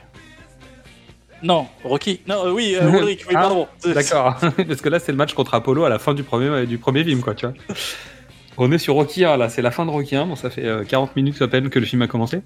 Euh, il blesse Adhémar sur le premier coup, mais qui finalement euh, C'est rien. n'entraîne pas de conséquences. Adhémar, deuxième coup, il fracasse William. Allez, il y va. Euh, c'est- dis donc, euh, petit paltoqué. Et puis surtout, il ramène le gage que Jocelyne a donné à. William. Ah, disant, oui, c'est parce qu'on lui a pas dit. bah, Bébé Bérénice a apporté un, un ch- un- une étole, une toile. euh, voilà, le signe qu'elle soutient ce chevalier. Et Adhémar le, la rend en disant Attendez, vous avez, fait, vous avez misé sur le mauvais cheval. Euh, Vous avez été pesé, vous avez été mesuré et vous avez été jugé insuffisant. La classe euh, bah, c'est un leitmotiv du, du du film. méchant. C'est le leitmotiv du méchant. Alors, euh, remise euh, des prix, il est champion à l'épée, donc il touche quelque chose. Mais ça lui suffit pas, visiblement. Son, Ah or- bah non, son orgueil en a pris un coup. ils veulent 100 mètres. bah oui. C'est comme ça. Mais bon, au moins ils peuvent rembourser les usuriers. Ils peuvent donner de l'argent à la forgeronne. Comme ça, ils ont payé leurs dettes. Prochaine On- étape, c'est Paris. En tout cas, c'est comme ça qu'ils visent le truc. Et là, et euh, bébé Bérénice revient en disant euh, ma, ma maîtresse voudrait savoir comment vous serez habillé ce soir pour la soirée. Et, et oui, Eh, bah oui. La à soirée, fait. tu sais, la soirée où on n'avait pas prévu d'aller. Et là, euh, Marcadi se retrouve un peu embarrassé parce qu'en fait, que William le pousse devant en disant demandez à demander à lui. En fait, mon, il à mon répondre. écuyer, qu'est- qu'est-ce que tu as prévu comme te- elle, elle- je l'aime bien cette la tête un peu partout, regarde la toile de la tente qui est à côté et, décrit la, la toile de tente qui se trouve juste en face de lui à dire bah il, il- il- ce sera vert euh, et puis il y aura des il y aura des boutons en bois et euh, Alors, t'as bien compris qu'il allait découper la toile de tente. historiquement, ça s'appelle une Scarlett O'Hara. Pour les plus jeunes, ça s'appelle une Gisèle qui découpe euh, des vêtements dans les dans des rideaux. voilà. Normal. Ah, C'est mais c'est comme ça qu'on fait. Euh, Kate la forgeronne revient à l'attaque. En disant est-ce que je peux venir avec vous? Je peux venir avec vous et je vous promets, euh, je vous fais la meilleure armure de tous les temps. Oh yeah. Oh oui. Ah oui. Un jour elle sera mienne. Donc voilà, petit rajout euh, dans la bande. On l'avait préparé, elle revient, ça y est, il y a une. Maintenant, c'est une bande. Ah oui, c'est une troupe, et puis chacun à sa place, chacun son équilibre, etc. Et surtout, la blague, c'est que ce soir, c'est de la danse. Ce soir, c'est de la danse. Il ne sait pas danser. Donc Chaucer dit Je vais t'apprendre, moi, tu sais. Et ce qui est rigolo, c'est que c'est lui le sachant. Donc en fait, quand il propose de filer des cours de danse, tu penses que ça va le faire. Parce que dans un vrai Euh, film, c'est comme ça que ça marche. Mais ça se passe pas tout à fait comme prévu. Non. Donc t'as besoin, enfin, t'as une bande de mecs, t'as quand même besoin d'une fille parce qu'il y a des trucs, il faut une, il faut une fille pour apprendre. À savoir la danse. Est-ce que ça veut dire autre chose? Je ne sais pas, mais Donc c'est Kate qui vient leur sauver les miches et qui vient sauver Chaucer de son problème Oui, parce que finalement euh, ça commençait à déraper leur affaire. Et on fait une petite séquence de relooking express de, de William. hein. Oui, il y a déjà eu un relooking parce que euh, au tout début du film, euh, Is euh, William Ulrich, il ressemble au chanteur de Spin Doctors. Dîner, belle déclaration, euh, sort de la poésie. Je me demande si c'est pas Chaucer qui lui a qui lui a donné deux trois indices. Je suis pas sûr. Je suis pas Ah, sûr. Je voudrais quand même que le- essaye de sortir son truc lui-même un peu. Alors ça, Ah, fonctionne oui. Ça fonctionne. Euh, puis elle, elle est, elle est géniale. Elle a des plumes rouges dans les cheveux. Elle a un effet décoloré des cheveux où tu te dis mais c'est pas possible ce truc. C'est-à-dire Alors. que, euh, elle a presque les cheveux bleus quoi. C'est ça arrivera plus tard mais. euh, On le disait dans Highlander, il y a des personnages qui n'ont pas. qui ont une tête d'une époque. bah. Shanine, Shanine, c'est une fille des, des années 90, ça. C'est clair. Donc- Je, crois que capillairement, elle a l'équivalent de Josh Harnett dans The Faculty. Ouais, je vois. ok, vous avez inventé vos trucs, c'est pas grave, c'est pas. on- de toute façon, on n'est pas raccord, on est, on est pas Ah non, on n'est pas du tout raccord. Et puis euh, je, te, je te rappelle que dans la première séquence, elle a un chapeau, tu Ah sais, oui, non, mais- transparent sur le dessus. Non, mais c'est génial, euh, inspiré d'Audrey Hepburn, parce que bon, Oui, quand même, c'est la, la costumière a bossé. Hein. Euh, mais il y a, il y a vraiment un truc où tu te dis, bah ok, vas-y, c'est lâché, euh, on s'en fout. euh, elle a des tenues ethniques après, tu vois, bon, il n'y a, a pas de Ah non, problème. mais- en fait. Non mais rien ne marche, je veux dire, les armes, les armures, on est, on est en, au 14e siècle, c'est ça? Si je me trompe pas euh, ouais, t'as des armures du 15e, du machin, l'armure de... Chaucer, il est mort en 1400, donc de toute Voilà. manière, il c'est avant. Non mais tu vois, il y, a des- 14e. il y a des armures du 15e, des armures du 17e, il y a des attaches... T'as des, t'as des poinçons euh, faits en usinage, ça, ça, ça va bien, rien n'est- Ouais. Bref, donc le dîner, tout se passe bien jusqu'à ce que Adhémar débarque, euh, je fasse euh, la mouche dans le lait. là. Ah oui, ça c'est euh, clair. Et euh, met à l'épreuve de son mensonge Ulrich. Ah bah, apprenez-nous une danse de votre pays. Allez, et William commence à improviser et c'est la galère. C'est tu sens que ça marche pas du tout. Jocelyne vient à sa rescousse. Petite adaptation. Allez, c'est pas grave. On retourne à la danse que t'as travaillé. Et donc, tu le disais, une adaptation à un travail sur le l'adaptation à un public moderne. Donc on commence par une musique relativement classique qui petit à petit au niveau de la danse et de la musique se libère pour devenir David Bowie. Golden Year. Tu vois Et c'est juste euh, parfait quoi. Puis il y a des marques et derrière qu'à la rage. Mais c'est vraiment mais c'est- ça peut être une, une fête un samedi soir quoi. C'est euh, ah, mais c'est exactement ça. Mais ça marche. Je veux dire, rythmiquement, ils ont bien bossé la transition. Et Non, puis, mais la transition euh, est efficace. Dans la danse, la transition est efficace. Et il y a un lâcher prise, et donc ça devient la fête, comme si on était à la soirée de fin d'année. Teen movie. Je veux dire, c'est à nouveau, on est dans un code de teen movie Ah. aussi. Donc, la soirée se passe bien. Une nouvelle armure pour un nouveau tournoi. Et je l'avais dit, je l'avais dit, c'est pas le meilleur placement produit du monde ou pas? Alors, vas-y, vas-y. Alors, la forgeronne a travaillé sur la nouvelle armure, qui est toute propre, nickel, Plus légère, plus efficace et mobile. Surtout, elle est flexible dans ses, dans ses mouvements. Et pour être sûr qu'on puisse savoir que c'est elle qui l'a fabriquée, elle va la signer. Et donc, elle va mettre une double virgule inversée sur l'épaule en disant si jamais quelqu'un demande, ce sera ma signature. Et il s'avère que c'est vraiment donc la virgule de Nike x2 hein, sur l'armure. Et en fait, Nike a payé le placement produit. C'est un vrai placement produit. Et je trouve que c'est juste dingue. Je trouve ça extraordinaire. Je, je pense qu'on peut difficilement faire plus efficace. Et on n'est pas dans Shrek. Ah, voilà, je veux dire, y a- ça marche que là-dedans, quoi. C'est-à-dire que Euh. le placement de produit du Starbucks dans Shrek, bon bah tu vois, tu peux pas faire mieux que ça. Mais là, le, le- le- le truc signé Nike, c'est magique. Et puis surtout, on est dans le ton du sport. Bah, je veux dire, en plus, c'est parfait. Je veux dire, ça le fait quoi. Donc, on est à un nouveau tournoi. L'armure est bien, elle est testée. euh, petite scène euh, entre potes, euh, rigolote. euh, je- on, va, on finit par rire. C'est un peu faux, mais bon, ça marche. On arrive à Lagny-sur-Marne, qui sont toujours en France. Eh oui. Et moi, je connais bien la ligne. hein. Il faut prendre le RERA et descendre euh, après Noisy-le-Grand ou Noisy-Champ, je crois. Mais je me souvenais pas qu'il y avait des, joutes à Lagny, mais bon, pourquoi pas. Euh, Adhémar va affronter un adversaire. Brouhaha, brouhaha, qu'est-ce qui se passe? Pendant ce temps-là, il y a Chaucer surtout, tu sais, qui est... il y a le héros de, de Adhémar qui est en train de le déclarer. Et qui est Chaucer, des avec son, avec son miroir, lui envoie des, des jets de lumière dans la tronche, comme un sale gosse.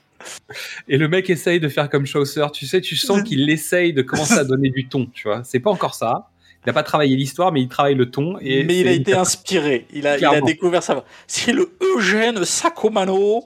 Une fois qu'il a vu les commentateurs argentins, il a décidé de faire pareil. Terrible. John Euh, Sacomano, si tu nous écoutes, de là où tu es. Bien sûr. Non, ouais, Euh, grand, grand monsieur, grand monsieur de la radio. Donc, Adhémar s- s'apprête à affronter Colville. Brouhaha, en fait, c'est pas Colville. Tintin, c'est le directeur du parc d'attractions. C'est le prince Édouard, le fils du roi. Et donc, euh, évidemment, tu affrontes pas la royauté. Donc, Non, Adhémar fait forfait. Ce qui frustre le prince Ali, euh, le prince Édouard, qui, qui prétend être un manant pour sortir des palaises. C'est Jasmine, quoi.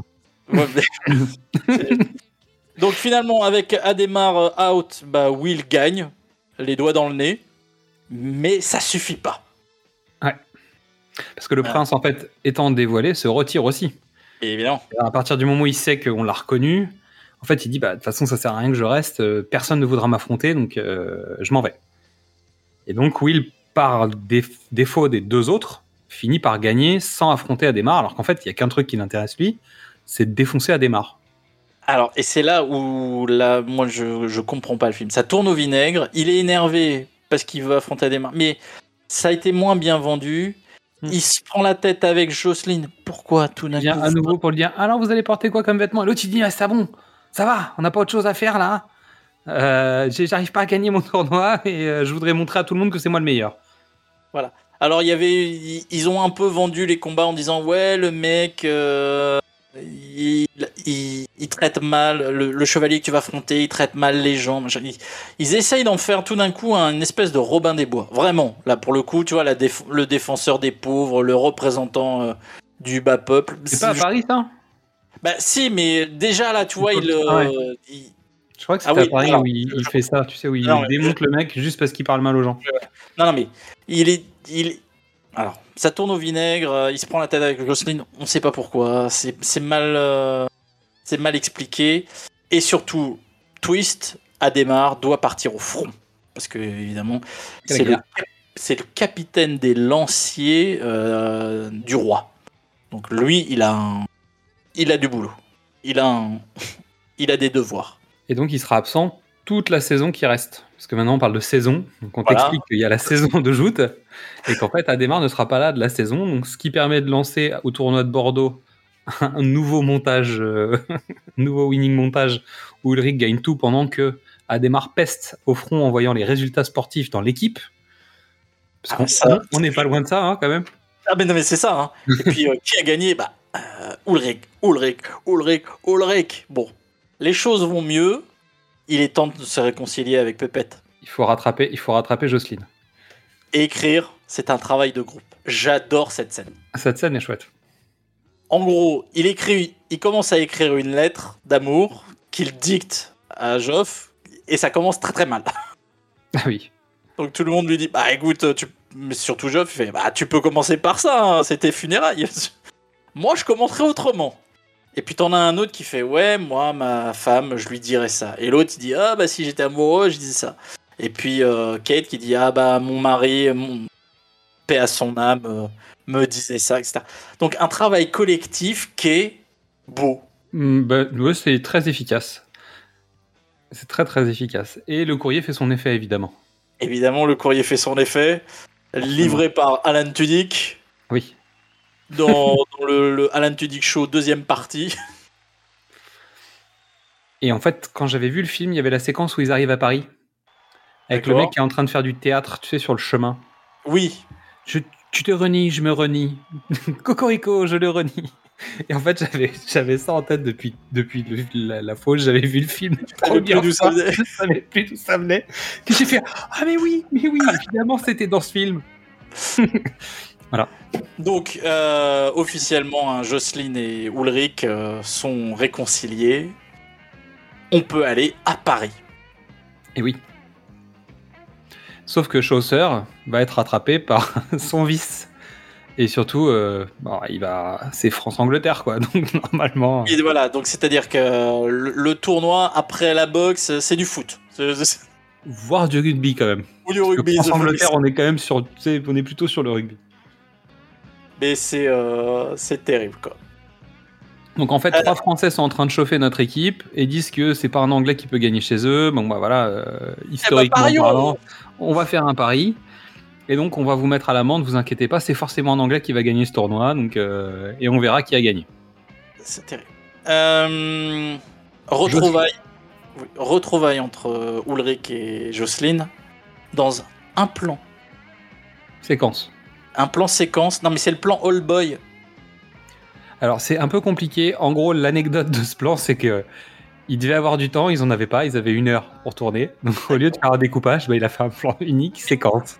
Ok, mais ça marche. Moi, Oui, j'adore. Ça fonctionne. Ça sauve les meubles. Ça sauve les meubles. Alors, c'est un plan. En gros, c'est un plan sur euh, la cathédrale, très large, Très très large. Très très large pour couvrir.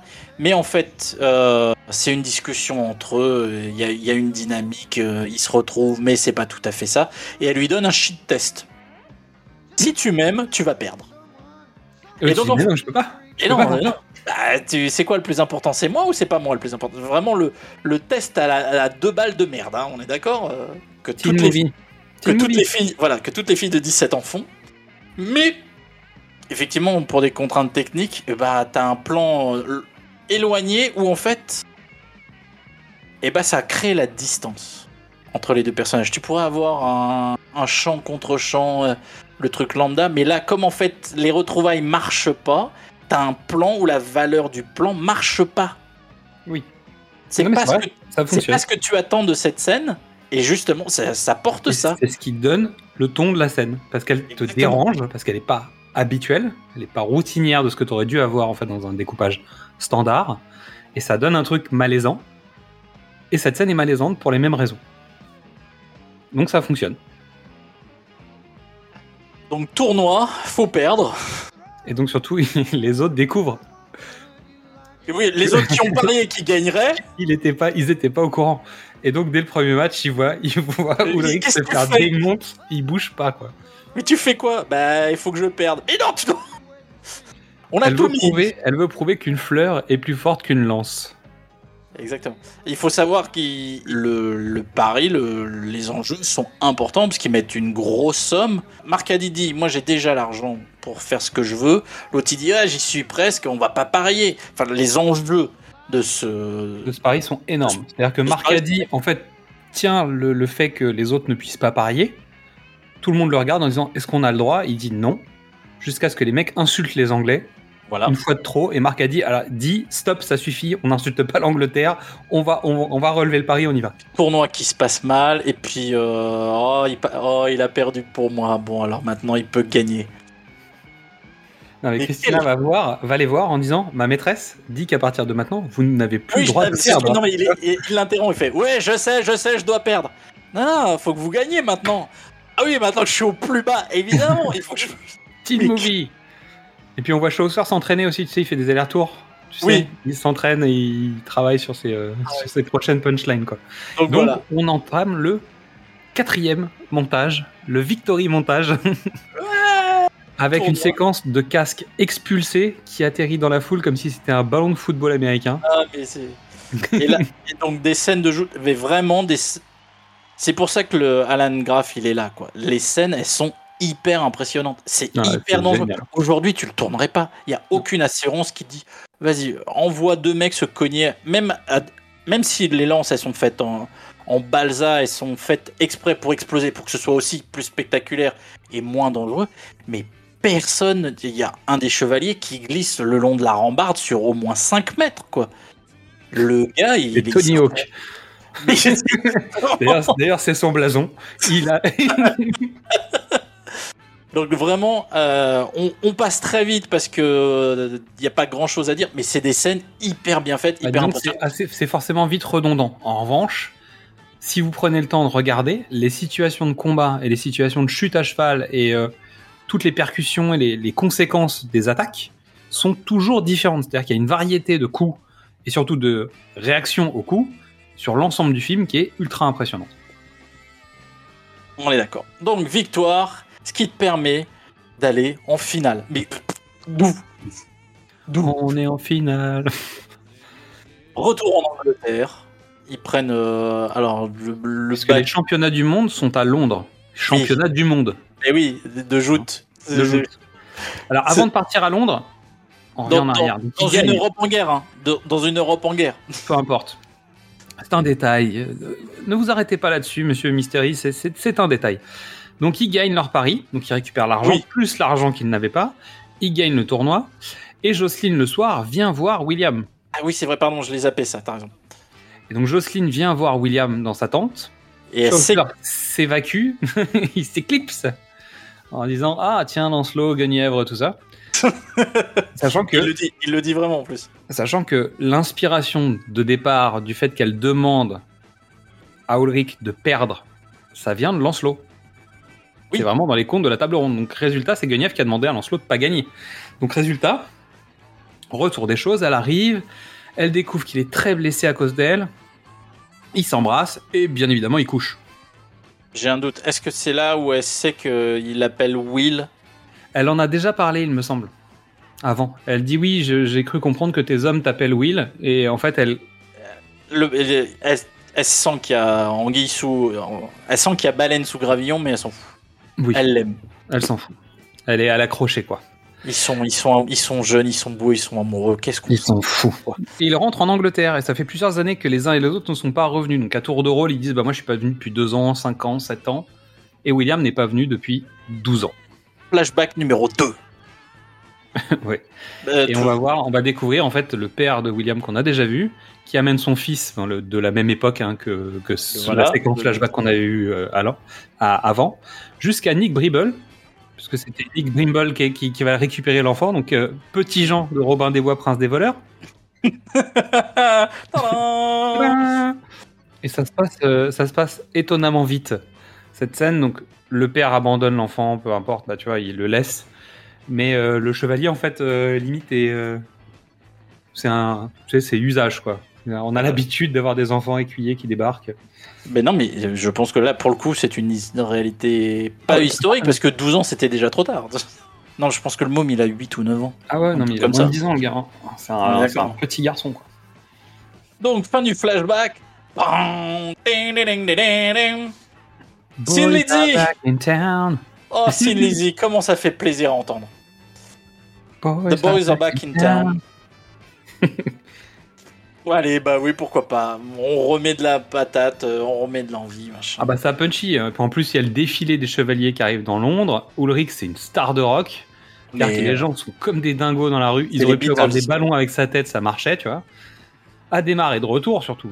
Tu sais que Eh ça va oui. être le, le, le grand. il, est, il est revenu, il est revenu et il se Il fait, est- il est se- chaud bouillant. fait- il se fait voir. Et il est puis, chaud euh, bouillant, il a qu'une envie, c'est de se faire Ulrich parce que bah voilà, il, a, il veut récupérer, euh, moi, il j'ai veut récupérer le retard qu'il avait. Moi, j'ai l'impression qu'il veut se faire Jocelyne. Mais c'est. Alors, il veut se faire Jocelyne, mais bon, il n'est pas Alors non. forcément de l'équipe de ceux qui sont qui ont besoin qu'elle soit d'accord. Voilà. Ah Ah. non, alors en fait, non, c'est même pas, c'est même pas qu'il veut se la faire ou pas se la faire.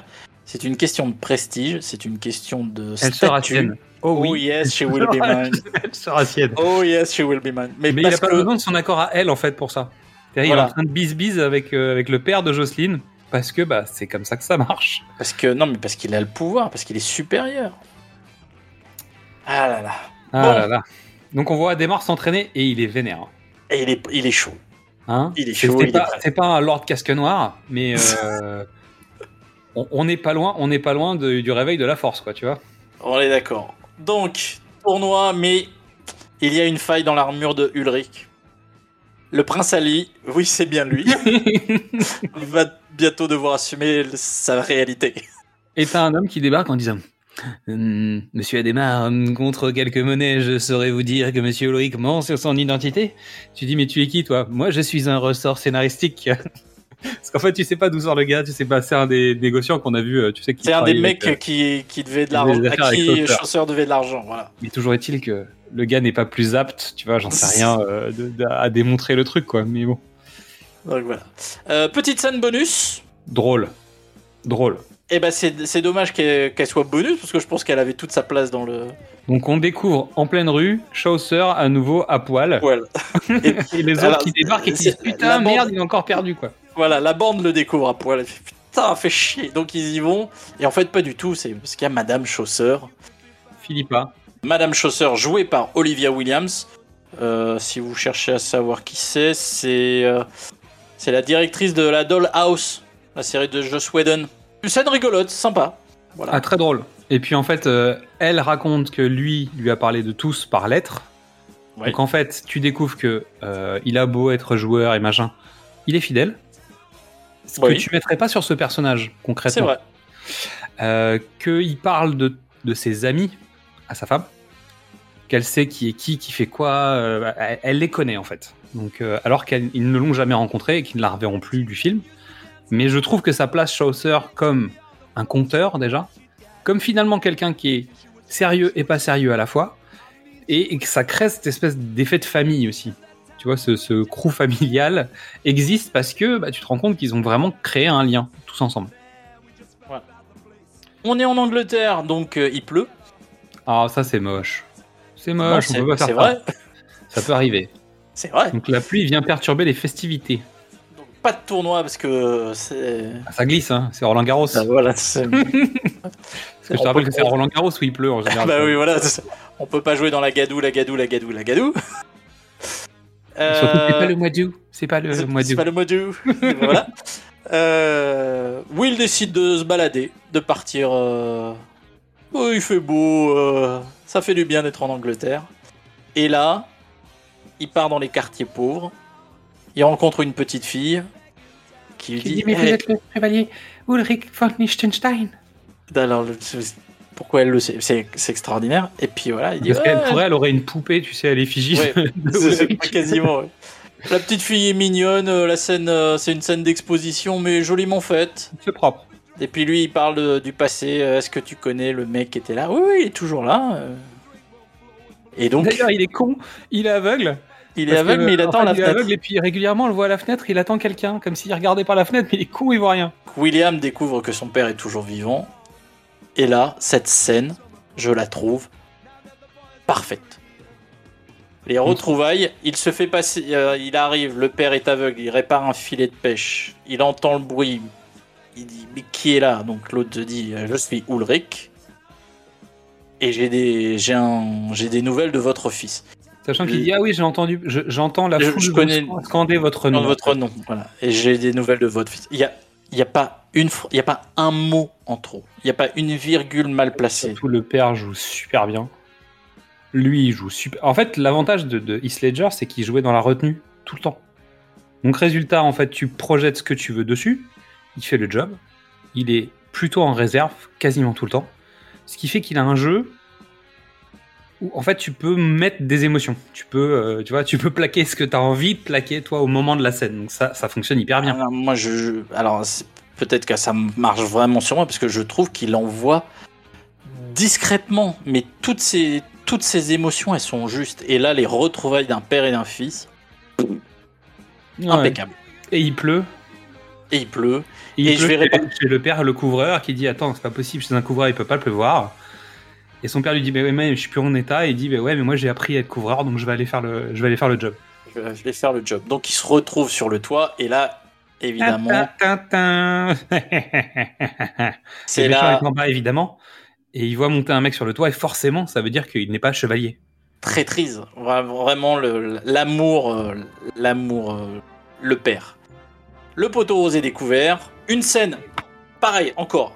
Allez, une scène, pif paf pouf. Et euh, tout le monde est au courant. Jocelyne est là, euh, toute la bande est là. euh, Si tu y vas, il t'arrête. et si tu y vas, il t'arrête. Et bah c'est incroyable parce que même avec une armure Nike, le mec il veut pas courir. Non, il veut aller, il, a- il veut aller il a le combattre. swoosh, hein, mais Mais tout le monde, c'est-à-dire qu'il demande l'avis de tous. tout le monde. Mais Et donc tu te dis, forcément, il va partir. Puisqu'il demande à tout son entourage et que l'ensemble de son entourage, sans exception, lui dit pars. Elle, Jocelyne, finit par lui dire va où tu veux, je te suis. Il dit mais c'est pas possible, on peut pas vivre sans argent, on va vivre dans un taudis machin et ça va être horrible, on va vivre avec les cochons. Elle dit je m'en fous, je viens avec toi quand même. Ah la jeunesse. Ah, Et. Bah Et lui, il- lui, il dit non, Non, je ne je vais- recule pas. j'ai avancé J'y jusque là. vais. J'y vais. Moi, je veux, euh, je veux aller au bout de l'expérience. Évidemment, il se fait arrêter. Évidemment. Il se retrouve en prison. Est-ce que Ridley Scott a vu cette scène C'est possible. Ou alors, non, c'est pas par deux secondes. Euh, Tu ah, parles de quoi bah, Son de roman des- Gladiator. Gladiator, c'est après. Gladiator, Ah. c'est 2000. Gladiator, c'est Ah non, 2000. c'est avant. C'est avant. Alors, la question, la question se pose. Le, le- on- la légende veut que Gladiator, euh, Gladiator euh, ait pas eu de scénario, mais il, il, il prédate, euh, il prédate euh, Chevalier. Mais c'est la même scène. C'est-à-dire Oui, qu'il est. mais bon, euh, c'est des scènes que tu as vues dans Bénure aussi, je te rappelle. Hein. Mais oui, évidemment. Mais, C'est un classique. Voilà. Tu as vu dans Robin des Bois.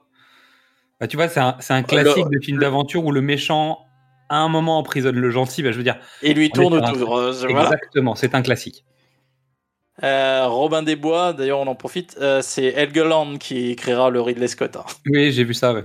Au pilori, les amis de Will viennent le défendre parce que la foule euh, a Le décidé petit que. garçon, le salaud de petit garçon, qui était, qui était exactement là où Will était à, à- à encourager son champion Ulrich von Liechtenstein, finit par être le premier à lui jeter une saloperie. Ce petit con. Donc, le Watts vient. s'interpose, Roland s'interpose, tout le monde Et arrive. Kate, et Kate s'interpose. Les trois sont là, les armes à la main, prêts à le défendre. Ah, et voilà. Jusqu'à ce puis- que Chaucer débarque. Le Paul Bettany Show, deuxième épisode. Très bien, mais alors, Tu me l'avais hypé à mort. C'est le l'ai- plaidoyer, c'est le plaidoyer. C'est le plaidoyer, voilà. Qu'est- Qu'est-ce qu'un chevalier? Est-ce que c'est un, un- est-ce qu'on est chevalier de naissance ou par noblesse de cœur? C'est pas la meilleure séquence. Parce que de toute façon, euh, c'est pas lui qui va faire la, la différence. Il calme la foule. Parce qu'il explique quand même à la foule que cet homme-là, que tout le monde euh, renie, c'est c'est c'est leur C'est voisin. le eux. C'est le, c'est eux. Et il a voulu rêver. Il a voulu assouvir ses rêves. Il non mais alors ça marche. ça marche. Euh, la scène a, été- a été coupée entre. En fait, il y a Parce qu'il n'y a pas de bonne ou de mauvaise situation. C'est c'est avant tout la vie, c'est avant tout des rencontres. Je finis la scène parce que en fait, tout d'un coup, Ah dans la foule, il y a cinq mecs en toge. Il y a Alors. le directeur du parc d'attractions. Non. Non. Non, c'est pas le directeur du parc d'attractions. Parce que moi, j'ai vu les aventures de Robin des Bois avec Errol Flynn, dont personne n'a voulu écouter le podcast. Je tiens à le dire, bande de sacripants. Et ben, vous, si vous l'aviez écouté, vous auriez su que 5 mecs en touche. euh, le plan est délicat et léger. hein. Il n'y a pas de. Ça, En fait, quand t'as l'œil à Tu les viser, vois, tu les tu vois tu vois un plan passer où au premier rang, t'as cinq curtons avec la tête couverte, mais tu sais, dont tu vois pas le visage. Tu dis, tiens, est-ce qu'on me ferait pas une petite préparation paiement là, d'un petit Deus Ex Machina des familles? Oh, c'est fou toutes ces informations. Ouais, complètement dingue, on va faire une fin à la Scooby-Doo. Donc bim pam poum, incroyable, sous la, sous la robe, il y a le prince Édouard. Mais non, c'est Thomas Colville. Non, en fait c'est le Richard Cœur de Lion. Non, c'est Ah le- c'est ah pas- prince Ali. Alors, moi j'appelle ça un princess ex machina. Mais comme il a été préparé, il n'est pas ex machina. Non. Donc Bah, voilà, le, le... le prince sorti de la boîte. le prince sorti de la boîte qui vient là pour dire En fait, les gars, attendez, moi je le connais, c'est un chevalier, il est noble, et mes, mes, mes jantes ont trouvé un ancien lignage, et comme je suis, suis le prince futur roi, mon mot vaut et ne peut être contesté. C'est ça, c'est pas ferme ta gueule, c'est magique. C'est ferme ta gueule, c'est royal, tu vois. Voilà. tu te tais. Mais ce qui est drôle, c'est qu'en fait, il t'explique que ces gens sont- ont fouillé la lignée et ont trouvé un historique à, à, à Ulrich, mais il le fait quand même chevalier. C'est-à-dire qu'il n'y a pas besoin. C'est-à-dire que si t'as la lignée, normalement, t'as plus besoin de le faire chevalier. Mais il le fait chevalier quand même. le chevalier devant tout, devant tout le monde. Alors, cette scène à l'origine, il n'y avait pas le prince Édouard. C'est Chaucer qui arrivait à retourner les gens et avoir le salut de la foule. Mais ça marchait moyen, il fallait l'intervention euh, du prince, etc. Donc en fait, le texte de Paul Bettany est un peu découpé pour essayer de le raccourcir. C'est pour ça que le- son, son numéro ne marche pas, parce qu'en fait, c'est pas comme ça que Helgeland l'avait écrit. Et comme tu vois bien qu'il est. Enfin, comme tu sens qu'il écrit bien, quand tu découpes sa prose, ça marche moins. Ouais, c'est un peu en dessous. C'est un peu en dessous du reste. Bon, toujours est-il que le prince glisse à l'oreille de, de Ulrich, donc maintenant Ulrich. Euh, non, William, non, tu- non, non. Ouais. Il l'appelle. Il, William, tu peux aller botter le cul d'Adhémar, s'il te plaît. il, il l'anoblit en tant que Sir William Thatcher. Et ça, c'est classe. Ça, maintenant, il dit maintenant que je t'ai anobli, parce que bah, grandeur de cœur versus grandeur de cœur, parce qu'en fait, il lui rend, il lui rend la panache de ce que l'autre lui avait donné en en ajouté avec lui. Exactement. Euh, c'est comme ça qu'on fait un chevalier, c'est en n'ayant pas peur de, de briser les règles, et en même temps, comme il est aimé de son équipage, on peut y aller. C'est un vrai chevalier. Et va botter le cul d'Adhémar, s'il te plaît. Allez, la finale. En. Russie. Non, à Londres. Euh, donc, un méchant, très méchant, puisqu'il très, triche. très méchant. Ah ouais, un tricheur. Alors, est-ce que c'est tricher C'est tricher. Est-ce que jouter, c'est tromper Est-ce que voilà le truc s'allance pour que le, le, le point euh, brise et en fait il y a une pointe de fer euh, qui, qui tape bien, qui rentrera plus facilement dans l'armure. C'est mettre, euh, c'est l'équivalent de mettre euh, un fer à cheval dans son grande box. On est C'est d'accord? Exactement ça. Non, mais c'est de la triche. C'est pour éliminer son adversaire et garantir sa victoire. L- Jocelyn n'est pas là. Et ça, comme on sait nous, parce qu'on a fait Rocky, quand, Cad- quand, quand Cadrienne, elle est pas là, bah le Rocky, bah il gagne pas. Alors, Donc ça, elle est mal barrée hein, quand même. moi le j'ai vu deux Ulrich William. lectures. J'ai vu deux lectures. Donc oui, mais c'est aussi pour dire que c'est pas l'enjeu, il est, elle- c'est pas elle. Elle est pas dans la scène, donc l'enjeu c'est entre lui et Adhémar. Oui. Parce que, en fait, c'est quand même Ademar qui l'a fait mettre en tôle. Oui, mais tu vois, je veux dire, il lutte pas à nouveau pour euh, Ademar. c'est- Ademar a plus de, de vues sur Jocelyn. Là, c'est vraiment les deux mecs entre eux. Premier échange, le, pommeau, euh, le, le point casse, il rentre hyper fort l'armure, il est blessé. Est-ce que le film se finira sur un champ de blé?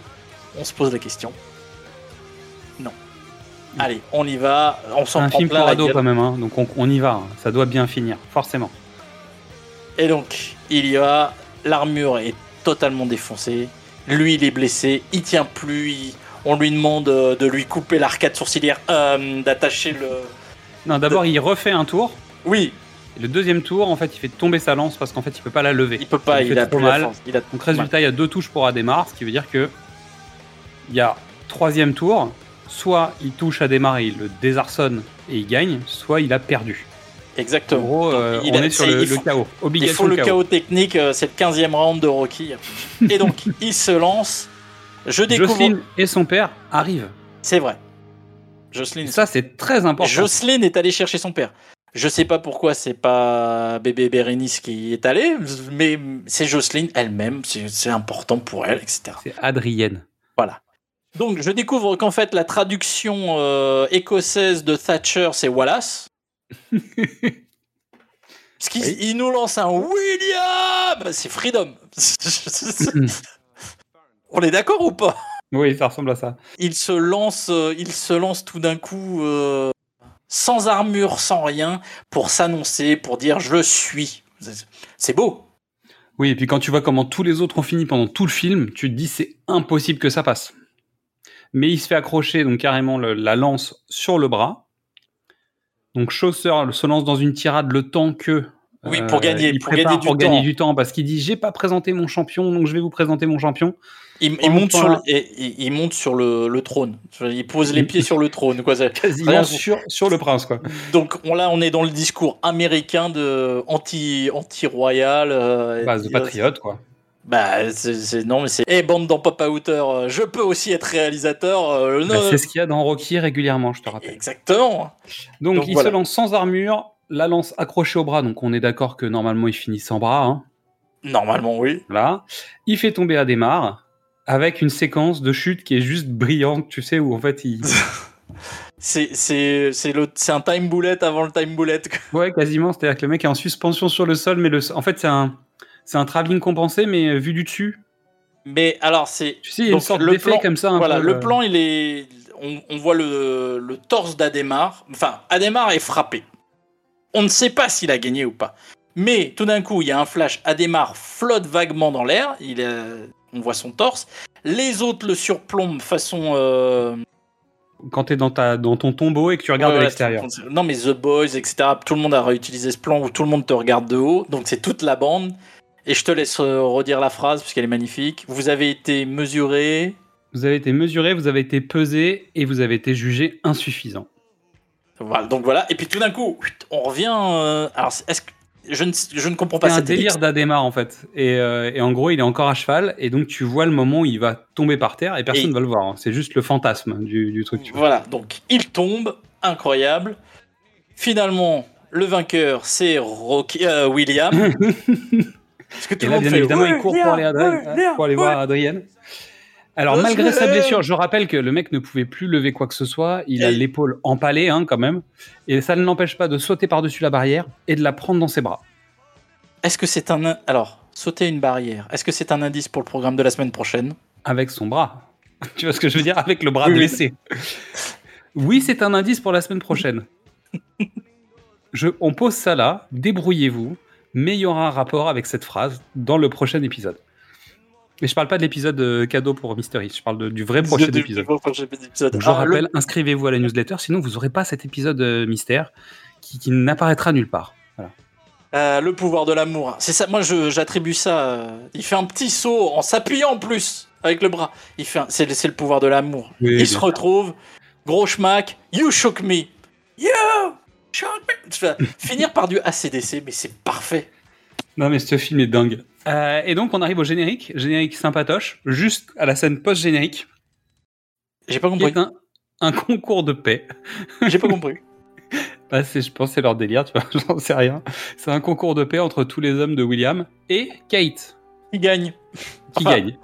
Non, c'est-à-dire que Bah, les autres lâchent perd, Ouais. mais euh, à- à- au bruit, Kate gagne, quoi. c'est clair. Donc Et là, voilà, le Non, petit, petit délire. Non, il, y a, non. il y a autre chose encore? Le film finit par We Are the Champions, Ah bah oui. joué oui, oui. par Ro- euh, chanté par Robbie Williams. Alors, je, je sens le bricolage parce que Robbie l'a joué sur, euh, l'a chanté sur scène. Donc je pense qu'on a pris le, son de la voix de Robbie, on l'a collé sur la musique de, de Queen parce que ça s'entend vraiment. Et ensuite Brian May est venu faire un solo en plus. Et ils ont tourné un clip Ah bon qui, alors est, dans finalement, le, qui est dans le DVD, euh, qui est bah, qui est une sorte de Rocky avec Robbie Williams. Bah, c'est un voilà. 8 Mile euh, machin. Donc euh, non non mais c'est c'est pas un grand truc. C'est une blagounette. mais ça C'est marche. pas c'est pas gigantesque mais ça fait la blague. Mais quand tu commences par euh, We Will Rock You, tu finis par We Are the Champions. C'est une évidence. Ah bah évidemment, ça va avec. Non, non, c'est vraiment, euh, c'est vraiment, bah, voilà, ça. On aime bien les, doubles- les doubles titres de Queen dans les films, nous, on, a- on aime bien ça. Voilà, donc c'est terrible. Fin du film qui a pas marché, malheureusement. Pas assez. Euh, budget environ 65 millions de dollars. Il en rendre Euh, 112, je crois, ou un truc comme ça. Il en. Ouais, il est à moins. Non, de- 100 117, 117, sauf qu'il en rentre 56 sur le territoire américain. Ouais, mais en gros, avec la promo, machin, il a perdu de l'argent. Oui. Je pense que c'est un film, euh, bah, déjà que je recommande quand même. Quoi C'est un en chouette moment. Je- Vous voulez pas vous prendre la tête, vous voulez un truc sympa. euh. Bah, c'est Euh, ce que- c'est à peu près comme ça que je te l'ai vendu. Je t'ai dit que c'est un film qui pète pas plus haut que son cul et qui a des qualités qui font qu'en fait, il sort du lot. Mais il est pas prétentieux. C'est-à-dire, il sait ce qu'il vaut, il sait euh, où il doit pas aller. euh, voilà, il fait son job. Sauf qu'il y a plein de bonnes idées, qu'il y a plein de bonnes choses qui fonctionnent dedans, et ça en fait un truc sympathique. Voilà. On dis, en plus, en disant que. Il pète pas plus haut que son cul par rapport à la dernière scène post-générique, c'est quand Ah, même un peut-être peu- pas là-dessus, en fait, c'est finalement. un peu ironique, c'est pour ça que tu penses à ça. Exactement. Euh, moi, mm, 300 000 entrées en France, c'est pas ouf quand même. non mais non, ça. Mais il était à l'Orient Express, donc tu peux te douter qu'il n'avait pas une grosse distribution. euh, Il n'y avait pas beaucoup de de, pélo- de, de Après, je te dis, moi, j'ai dû, voir la, j'ai dû voir la bande-annonce, et en fait, ça a dû tomber à un moment, ça a du mal tomber. C'est-à-dire qu'il y a quand même un moment où, euh, quel que soit l'âge que t'as, quand même quand t'as le temps d'aller souvent au cinéma, il y a des moments où ça tombe pas bien. Et finalement, en fait, quand je l'ai vu en, au vidéoclub, je me suis dit, mais c'est vrai que j'avais vu ce truc, ça avait l'air fun, et bim. Et je pense que c'était un film qui est peut-être aussi mal tombé à l'époque du DVD, mais là, on est à l'époque du vidéo futur, donc un truc où tu vas louer des DVD régulièrement, etc., et que t'as ta carte, et donc c'est typiquement un produit de vidéoclub. Donc, euh, résultat, je pense qu'il a eu une belle vie de vidéoclub. Quand même. Ouais, ouais. Parce que les avis, les avis métacritiques et tout ça sont pas trop pourris euh, dans l'ensemble. C'est pas des notations de dingue, mais il est pas mal noté en fait, dans l'ensemble. Euh, J'ai peut-être une explication du manque de succès. Qu'est-ce qui est sorti cette semaine-là? Alors, pas cette semaine-là. La semaine précédente, c'est Training Day. Ouais. La Que semaine, vu au su- Cinoche, pour le Voilà. coup. Voilà. Euh, la semaine suivante, Mulholland Drive. Ah. Mais bon, c'est pas le même public. C'est pas le même public. Et Battle Royale. C'est pas les mêmes salles, je pense. Parce que Battle Royale, il a pas été. euh, Il y avait une distrib hein, quand même. Je Il y avait une distrib de Battle il, Royale. était visible hein, quand même. hein. Il était pas Non, que dans les. que je veux dire, entre- mais, euh, Entre ces trois à Paris, et, puis- j'entends. et puis euh, The Barber. Enfin, c'est sorti fin novembre. C'est la mauvaise semaine. C'est c'est le mauvais film, quoi. Hmm. C'est le mauvais moment. Je veux dire. Le, Oui, puis bah, peut-être qu'il parlait pas à son bon public en fait. Non, mais c'est pas ça, mais tout le public. tout le public teen a pas les moyens d'aller, sauf ceux qui ont la carte UGC, ont pas les moyens d'aller au cinéma toutes les semaines. Entre Chevalier et Battle Royale, il n'y a pas photo. Tous les ados vont aller, qui ont plus de 16 ans quand même, Day. Training Day. et Training Day. Les, les jeunes adultes, bah, tu- tu- t'as une BO avec du Dr. Dre, euh, t'as Denzel Washington qui est au top du top, euh, t'as un film avec des bad boys, des machins, des trucs. Training Day. euh, Alors, je, je fais partie de ceux qui étaient pas d'accord pour l'Oscar, mais bon, ça c'est un problème. T'as filé un Oscar à Denzel Washington pour ça, c'est un scandale, mais bon. Euh, vu la carrière du bonhomme, tu lui files un Oscar pour ce film, honnêtement, c'est se foutre de sa gueule, mais ça c'est ça c'est un point de vue purement personnel. Mais comme DiCaprio qui gagne pour Revenant, c'est toujours la même chose. Tu gagnes, tu gagnes le film après les plus tard. Ouais. Euh, The Revenant, honnêtement, euh, c'est pas Training Day. hein. On est d'accord. Tu, Bon. tu vois ce que je veux dire? Le mec s'est battu contre un ours. Bon, Exactement. deux fois. Si tu dois retenir trois trucs. Je vais retenir la famille. Je trouve que Chaucer et toute la clique, en fait, bah, évidemment, euh, le personnage de Paul Bettany est extra, mais en fait, sans les autres, ça marcherait pas. Avec les autres, ça fonctionne encore mieux. Donc, je trouve que l'esprit de famille fonctionne hyper bien.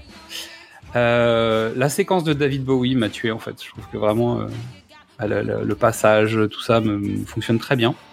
Et pourtant, je vais mettre un bémol. L'histoire avec Jocelyne, j'en ai rien à foutre. C'est-à-dire que je trouve que ça ralentit le film, ça pèse. Ça apporte pas tant de choses que ça. Le personnage de Jocelyne, il est pas très intéressant.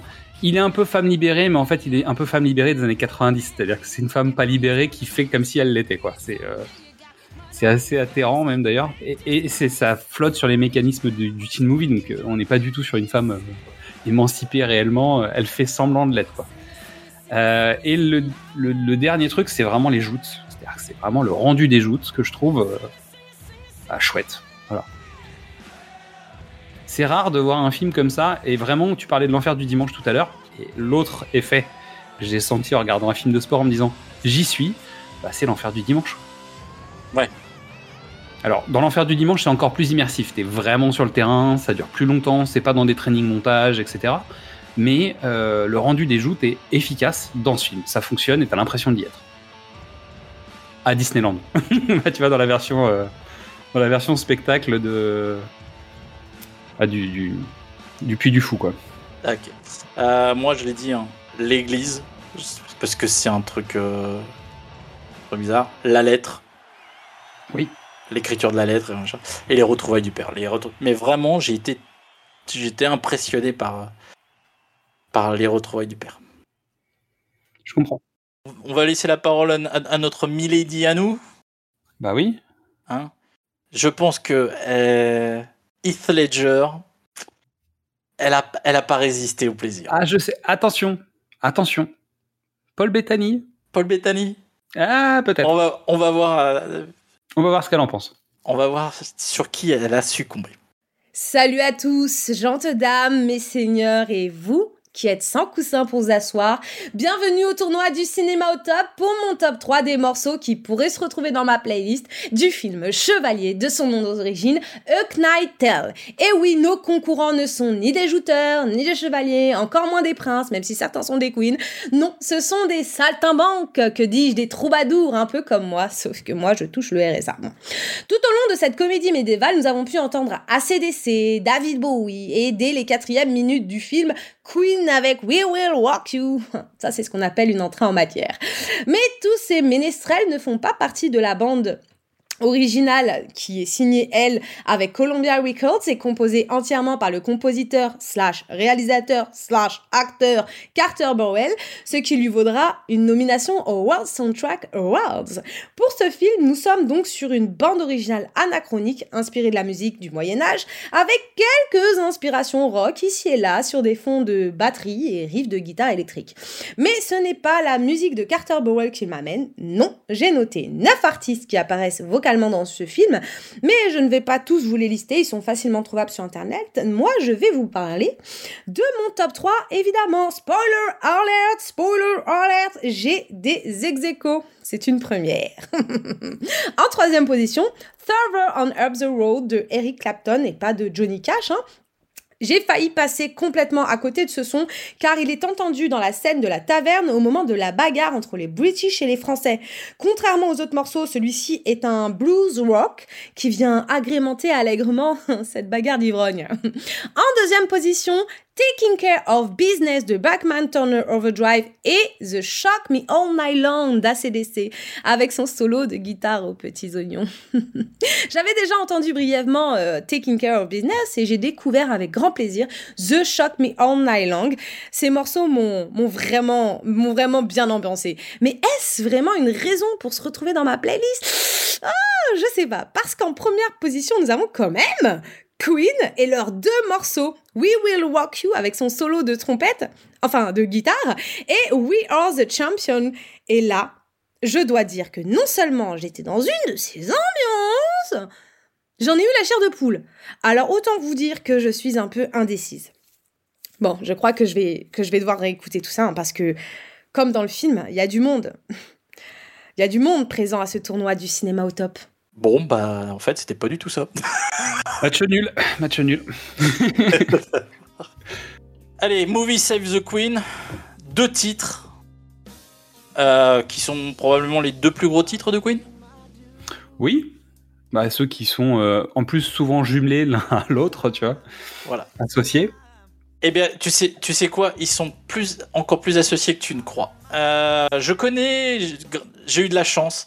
Parmi les millions d'heures d'interviews de Brian May, j'ai entendu. Celle- je suis tombé sur celle où il l'explique. Euh, ils étaient en tournée sur le précédent album et Queen avait envie d'être un groupe sérieux.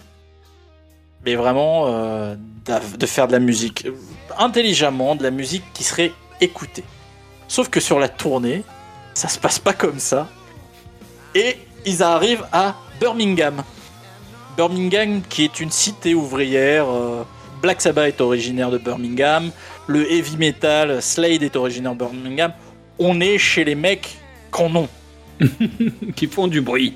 Et voilà. Et donc, Queen, qui voulait être écouté, se retrouve à un concert où, du début à la fin, le public a chanté les chansons avec eux en beuglant, parce qu'on est en Angleterre, donc sûrement plein de bière. Le groupe sort et t'as Brian qui fait Je sais qu'on a nos aspirations à nous, mais il y a un moment donné, il faut réaliser le public qu'on a nous. Freddy, je pense qu'il est temps de faire des chansons que les gens vont chanter. Ils partent chacun de leur côté. Arrive le moment d'enregistrer l'album News of the World, qui est un de leurs albums les plus importants. Et les deux arrivent en studio. Brian a We Will Rock You et Freddy a We Are the Champions. Brian dit on s'est pas concerté, on est jamais. Mais voilà, tout d'un coup, nos deux premiers titres, les deux premiers titres de l'album qui est vendu mais à des millions et des millions de- d'exemplaires, c'est ces deux tubes absolus, massifs, complets quoi. Et tellement massifs que aujourd'hui, oui, le We Are the Champions passe à la, à la Des fin grands- de des toutes les finales, de toutes les de compétitions. de machin, de trucs, ouais. Mais oui, c'est Queen, mais je pense que c'est plus Queen. Ah non. Non, non, c'est une- l'hymne. C'est un hymne. C'est devenu autre chose en fait. C'est comme euh, Seven Nations Army. Exactement. Tu fais, Qui est devenu un Oh, truc. euh, je, je pense que personne. Il y a, y, a, y a 10% du public qui sait que c'est les White Stripes. Ouais. Et donc c'est un hymne de, de, de sport. Tout Mais c'est- c'est- mais c'est bien plus que ça. C'est-à-dire, c'est l'hymne de, la victoire. We Will Rock You, c'est différent. Je pense que ça reste quand même une chanson de Queen. Mais c'est une chanson de chauffe quand même.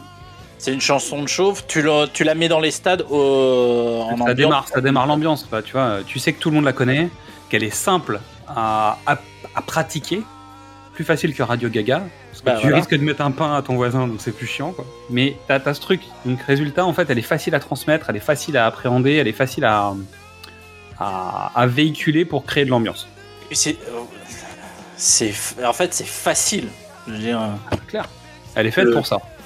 Elle est facile, mais elle est pas facile. Parce que la création du son de We Will Rock You, en gros, ils sont dans une ancienne église euh, un peu reconvertie en, en studio. Et le plancher est un peu bruyant. euh, Muse a fait ça pour, euh, pour leur deuxième album. Et donc le bruit, des pas sur le parquet est enregistré. Mais Brian May est un physicien, c'est un astrophysicien. Pour créer ce son, il a mis un délai. Il l'a répété en boucle, il a mis un délai, mais pour que ça fasse pas écho, en fait, chaque délai porte une valeur d'un numéro premier. Ce sera, ce sera jamais le multiple d'un autre, et donc ça fait cette espèce de son massif. Tu dis, ils ont juste mis un. Non, non, non, on n'a pas juste mis un micro et, et, et 40 mecs. On était les quatre habituels, on a fait poum poum tchac, et moi, après, j'ai bossé. Le, c'est pour moi c'est le symbole de Queen. C'est-à-dire d'un truc hyper simple, on va en faire un truc très un truc technologiquement ultra compliqué, hyper compliqué, mais qui reste simple. Bah, qui donne cet esprit d'être simple, inimitable. En plus, en plus, c'est c'est 1 minute 30 où t'as pas de musique. T'as juste un solo de guitare qui change de ton en plus de clé. euh, c'est pas très très bizarre. Et oui oui donc euh, we, we, are, we are the champions. Piano, balade. euh, tu te dis bon ça est classe. Non. Ça, Ah, petite balade non. Du pâté, du gros pâté. Et attention, défi pour toi et défi pour vous qui écoutez. À la fin de leur chanson, est-ce qu'ils disent We are the champions of the world Je suis pas sûr, j'ai toujours eu un doute et je crois pas. En Eh ben fait. non. Tout le monde, Of the World, parce qu'en fait, il y a la dernière note de guitare qui, qui, qui tombe dessus et en fait. euh, bah, Freddy s'arrête à We are the champions, mais tous les stades font Oh the world Alors que non, c'est pas dans la chanson. Comme quoi, tu vois, c'est ça qui est grand. La question, c'est euh, qui n'a pas repris ces chansons? Parce qu'on a toujours, tu sais, le, le moment cover Oh là et là là. Ça, ça va être compliqué. L'avantage étant, c'est que la BO du film est quand même assez constituée. Donc, il y a la musique orchestrale et en plus, il y a une BO. Donc, on va, on va tenir un beau moment dans l'épisode. On aura forcément de la cover euh, de, de tout ça. Bah. Mais We Are the Champions euh, et We Will Rock You, c'est compliqué quand même. Non, mais notamment quand on a regardé justement euh, en faisant la sélection des films qui nous intéressaient, euh, il y a beaucoup de films qui utilisent ces deux chansons-là. Ah bah. Je pense aux Petits Champions, euh, je pense à ce genre de film, tu sais, où euh, les Mighty Ducks, où en fait plein de films de sport évidemment vont utiliser ça. Des films où le mec a pécho une nana et t'as We Are the Champions parce qu'il, tu vois, ce, ce genre de séquence. Je pense à High Fidelity, je crois que c'est ça, hein, quand il récupère la fille et qu'en fait il sort et que Ah ouais. t'as We, We Are the Champions. On parlera un jour de High Fidelity, on l'a déjà dit, ça arrivera un jour. Pas, peut-être pas cette année, mais on en parlera un jour, parce que je pense qu'il mérite qu'on en parle. Mais c'est typique, c'est-à-dire qu'il y a beaucoup de films dans la liste des musiques de Queen au cinéma qui sont euh, We Will Rock You ou We Are the Champions. Donc, on en a choisi un parce que l'angle était intéressant. Bah, en tout cas, je l'ai choisi parce que tu n'avais pas vu le film. Donc, résultat, tu t'es fait piéger. Je te l'ai bien vendu quand même. Non mais écoute, j'ai passé un excellent moment. Voilà. Et je vous parlerai de l'autre film qu'on aurait pu avoir, mais qu'on n'a pas eu. Mais vous, allez l'avoir quand même. Alors, je vous dis tout de suite, hein, je pense qu'il va être violent parce que c'est Ce un, film de mon, c'est un film de mon enfance, mais le revoir 40 ans plus tard, ça passe pas. Quand je pense, quand je pense tout ce que t'as dit de mal dans l'épisode 3 de Cinéma au top, c'est moche. Voilà. C'est tout ce que je peux vous dire. C'est un indice pour vous, chez vous. Prenez ça, débrouillez-vous. Ah non, c'est terrible. On est d'accord, c'est pas bien. Mais tu vois, je te rends justice. Je vais quand même te faire un épisode court juste pour le principe. C'est gentil. Est-ce qu'on a tout dit? Non, comme d'habitude? Honnêtement, on a bien fait le tour quand même. Parce que autant il y a des films où on a plein de trucs à raconter, je pense qu'on a été bien efficace sur Chevalier qui a pas tant de choses à dire que ça. Euh, nous, objectivement, c'est un film qui est dans son jus de l'époque. C'est des années 2000. Il a pas trop mal vieilli. Je trouve qu'il est, Bah, tu il vois, tient il- la route, et, parce qu'il est totalement, comme il est, c'est une anachronie totale. Oui. Ça tient, enfin, tu vois, ça, ça essaye pas d'être juste, donc c'est faux, mais ça l'est toujours aujourd'hui, aussi, aussi bien que l'époque. Le seul truc qui devrait pas plaire à des plus jeunes, c'est le rôle de la femme dans le film, parce que là, pour le coup, voilà. Et puis le l'aspect genré du film, c'est quand même un peu compliqué. Tout le monde est blanc, bien vu, machin. Même si contextuellement parlant, euh, Bah, on est, difficile. on est en Europe au tra- 14e siècle. Oui, mais Euh, tu sais pas- très bien comment se passerait la grille aujourd'hui. Dans ce film-là, Oui. on aurait l'équipe Benetton. C'est comme ça. euh, Allez, d'accord. pas, euh, tu vois, c'est, l'ambiance d'aujourd'hui, c'est ça. Donc, passer au crible de ce point de vue moderne, il cale pas avec ce qu'il faudrait faire aujourd'hui. Ah, En revanche, il fonctionne. On est d'accord. Donc, on vous le recommande. Allez, faites, faites-vous un petit plaisir. C'est parti. Allez, tu sais quoi? Je vais la faire la fin. Ouh. Parce que j'ai récupéré ton texte et donc je peux le lire. Oh, et c'est un texte tout va. Ah non. D'où j'ai un texte Donc, merci à toutes et à tous pour votre écoute. Un podcast de plus dédié à Queen au cinéma, Movie Save Queen, mais notre voyage n'est pas encore terminé. Quoique. Mais bref. En attendant, vous pouvez découvrir ou redécouvrir tous nos formats du cinéma au top, précédemment sur vos écrans. Qu'est-ce que c'est Bond? Les films de l'avant et les films de l'amant, avec un E Exad est encore désolé. J'ai eu des réflexions moi, personnellement cette semaine encore. Vous Ah, pouvez nous peur. retrouver sur Facebook, Twitter, Instagram, TikTok, euh, Snapchat. euh, non. Non. Déjà, je gère mal TikTok, donc ça va Tu- aller. tu- t'arrêtes là et, venir, m'arrêter là. et venir des- discuter avec Xad. Hein, faut être honnête, hein, moi j'y suis pas. Ça, ça ne t'empêche pas de participer parfois à des conversations. C'est vrai, mais très peu. Euh, comme nous l'avons fait pour la saga Rocky, nous ferons un tirage au sort quelques jours après la fin des films autour de Queen.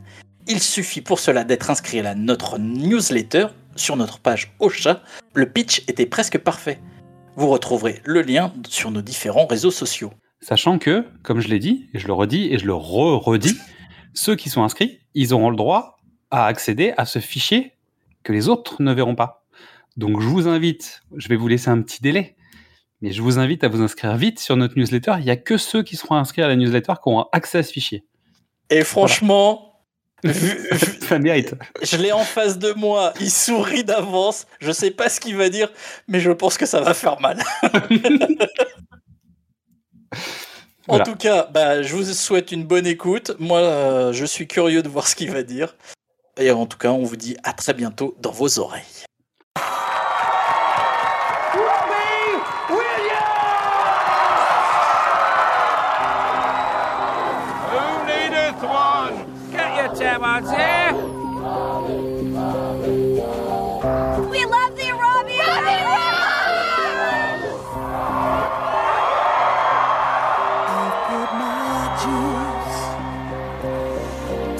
After time.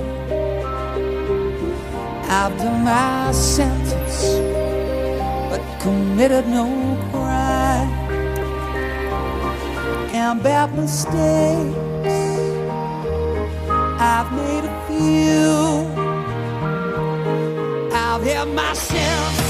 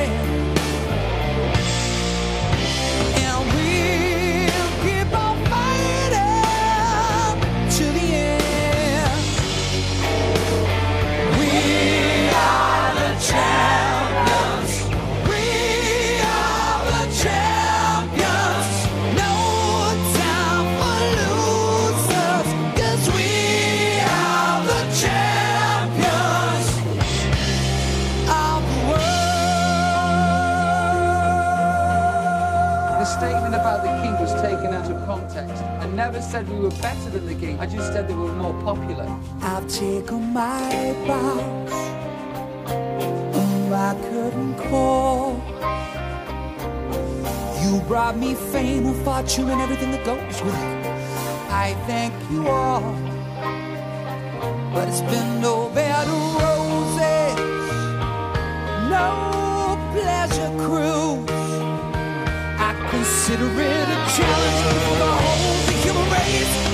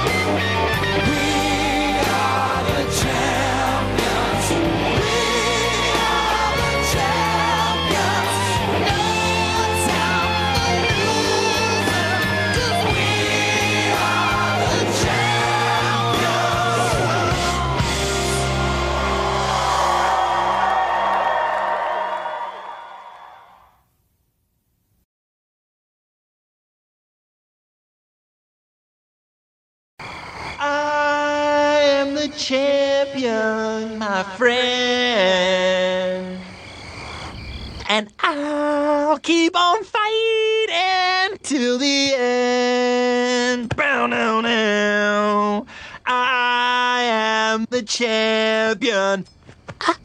I am the champion.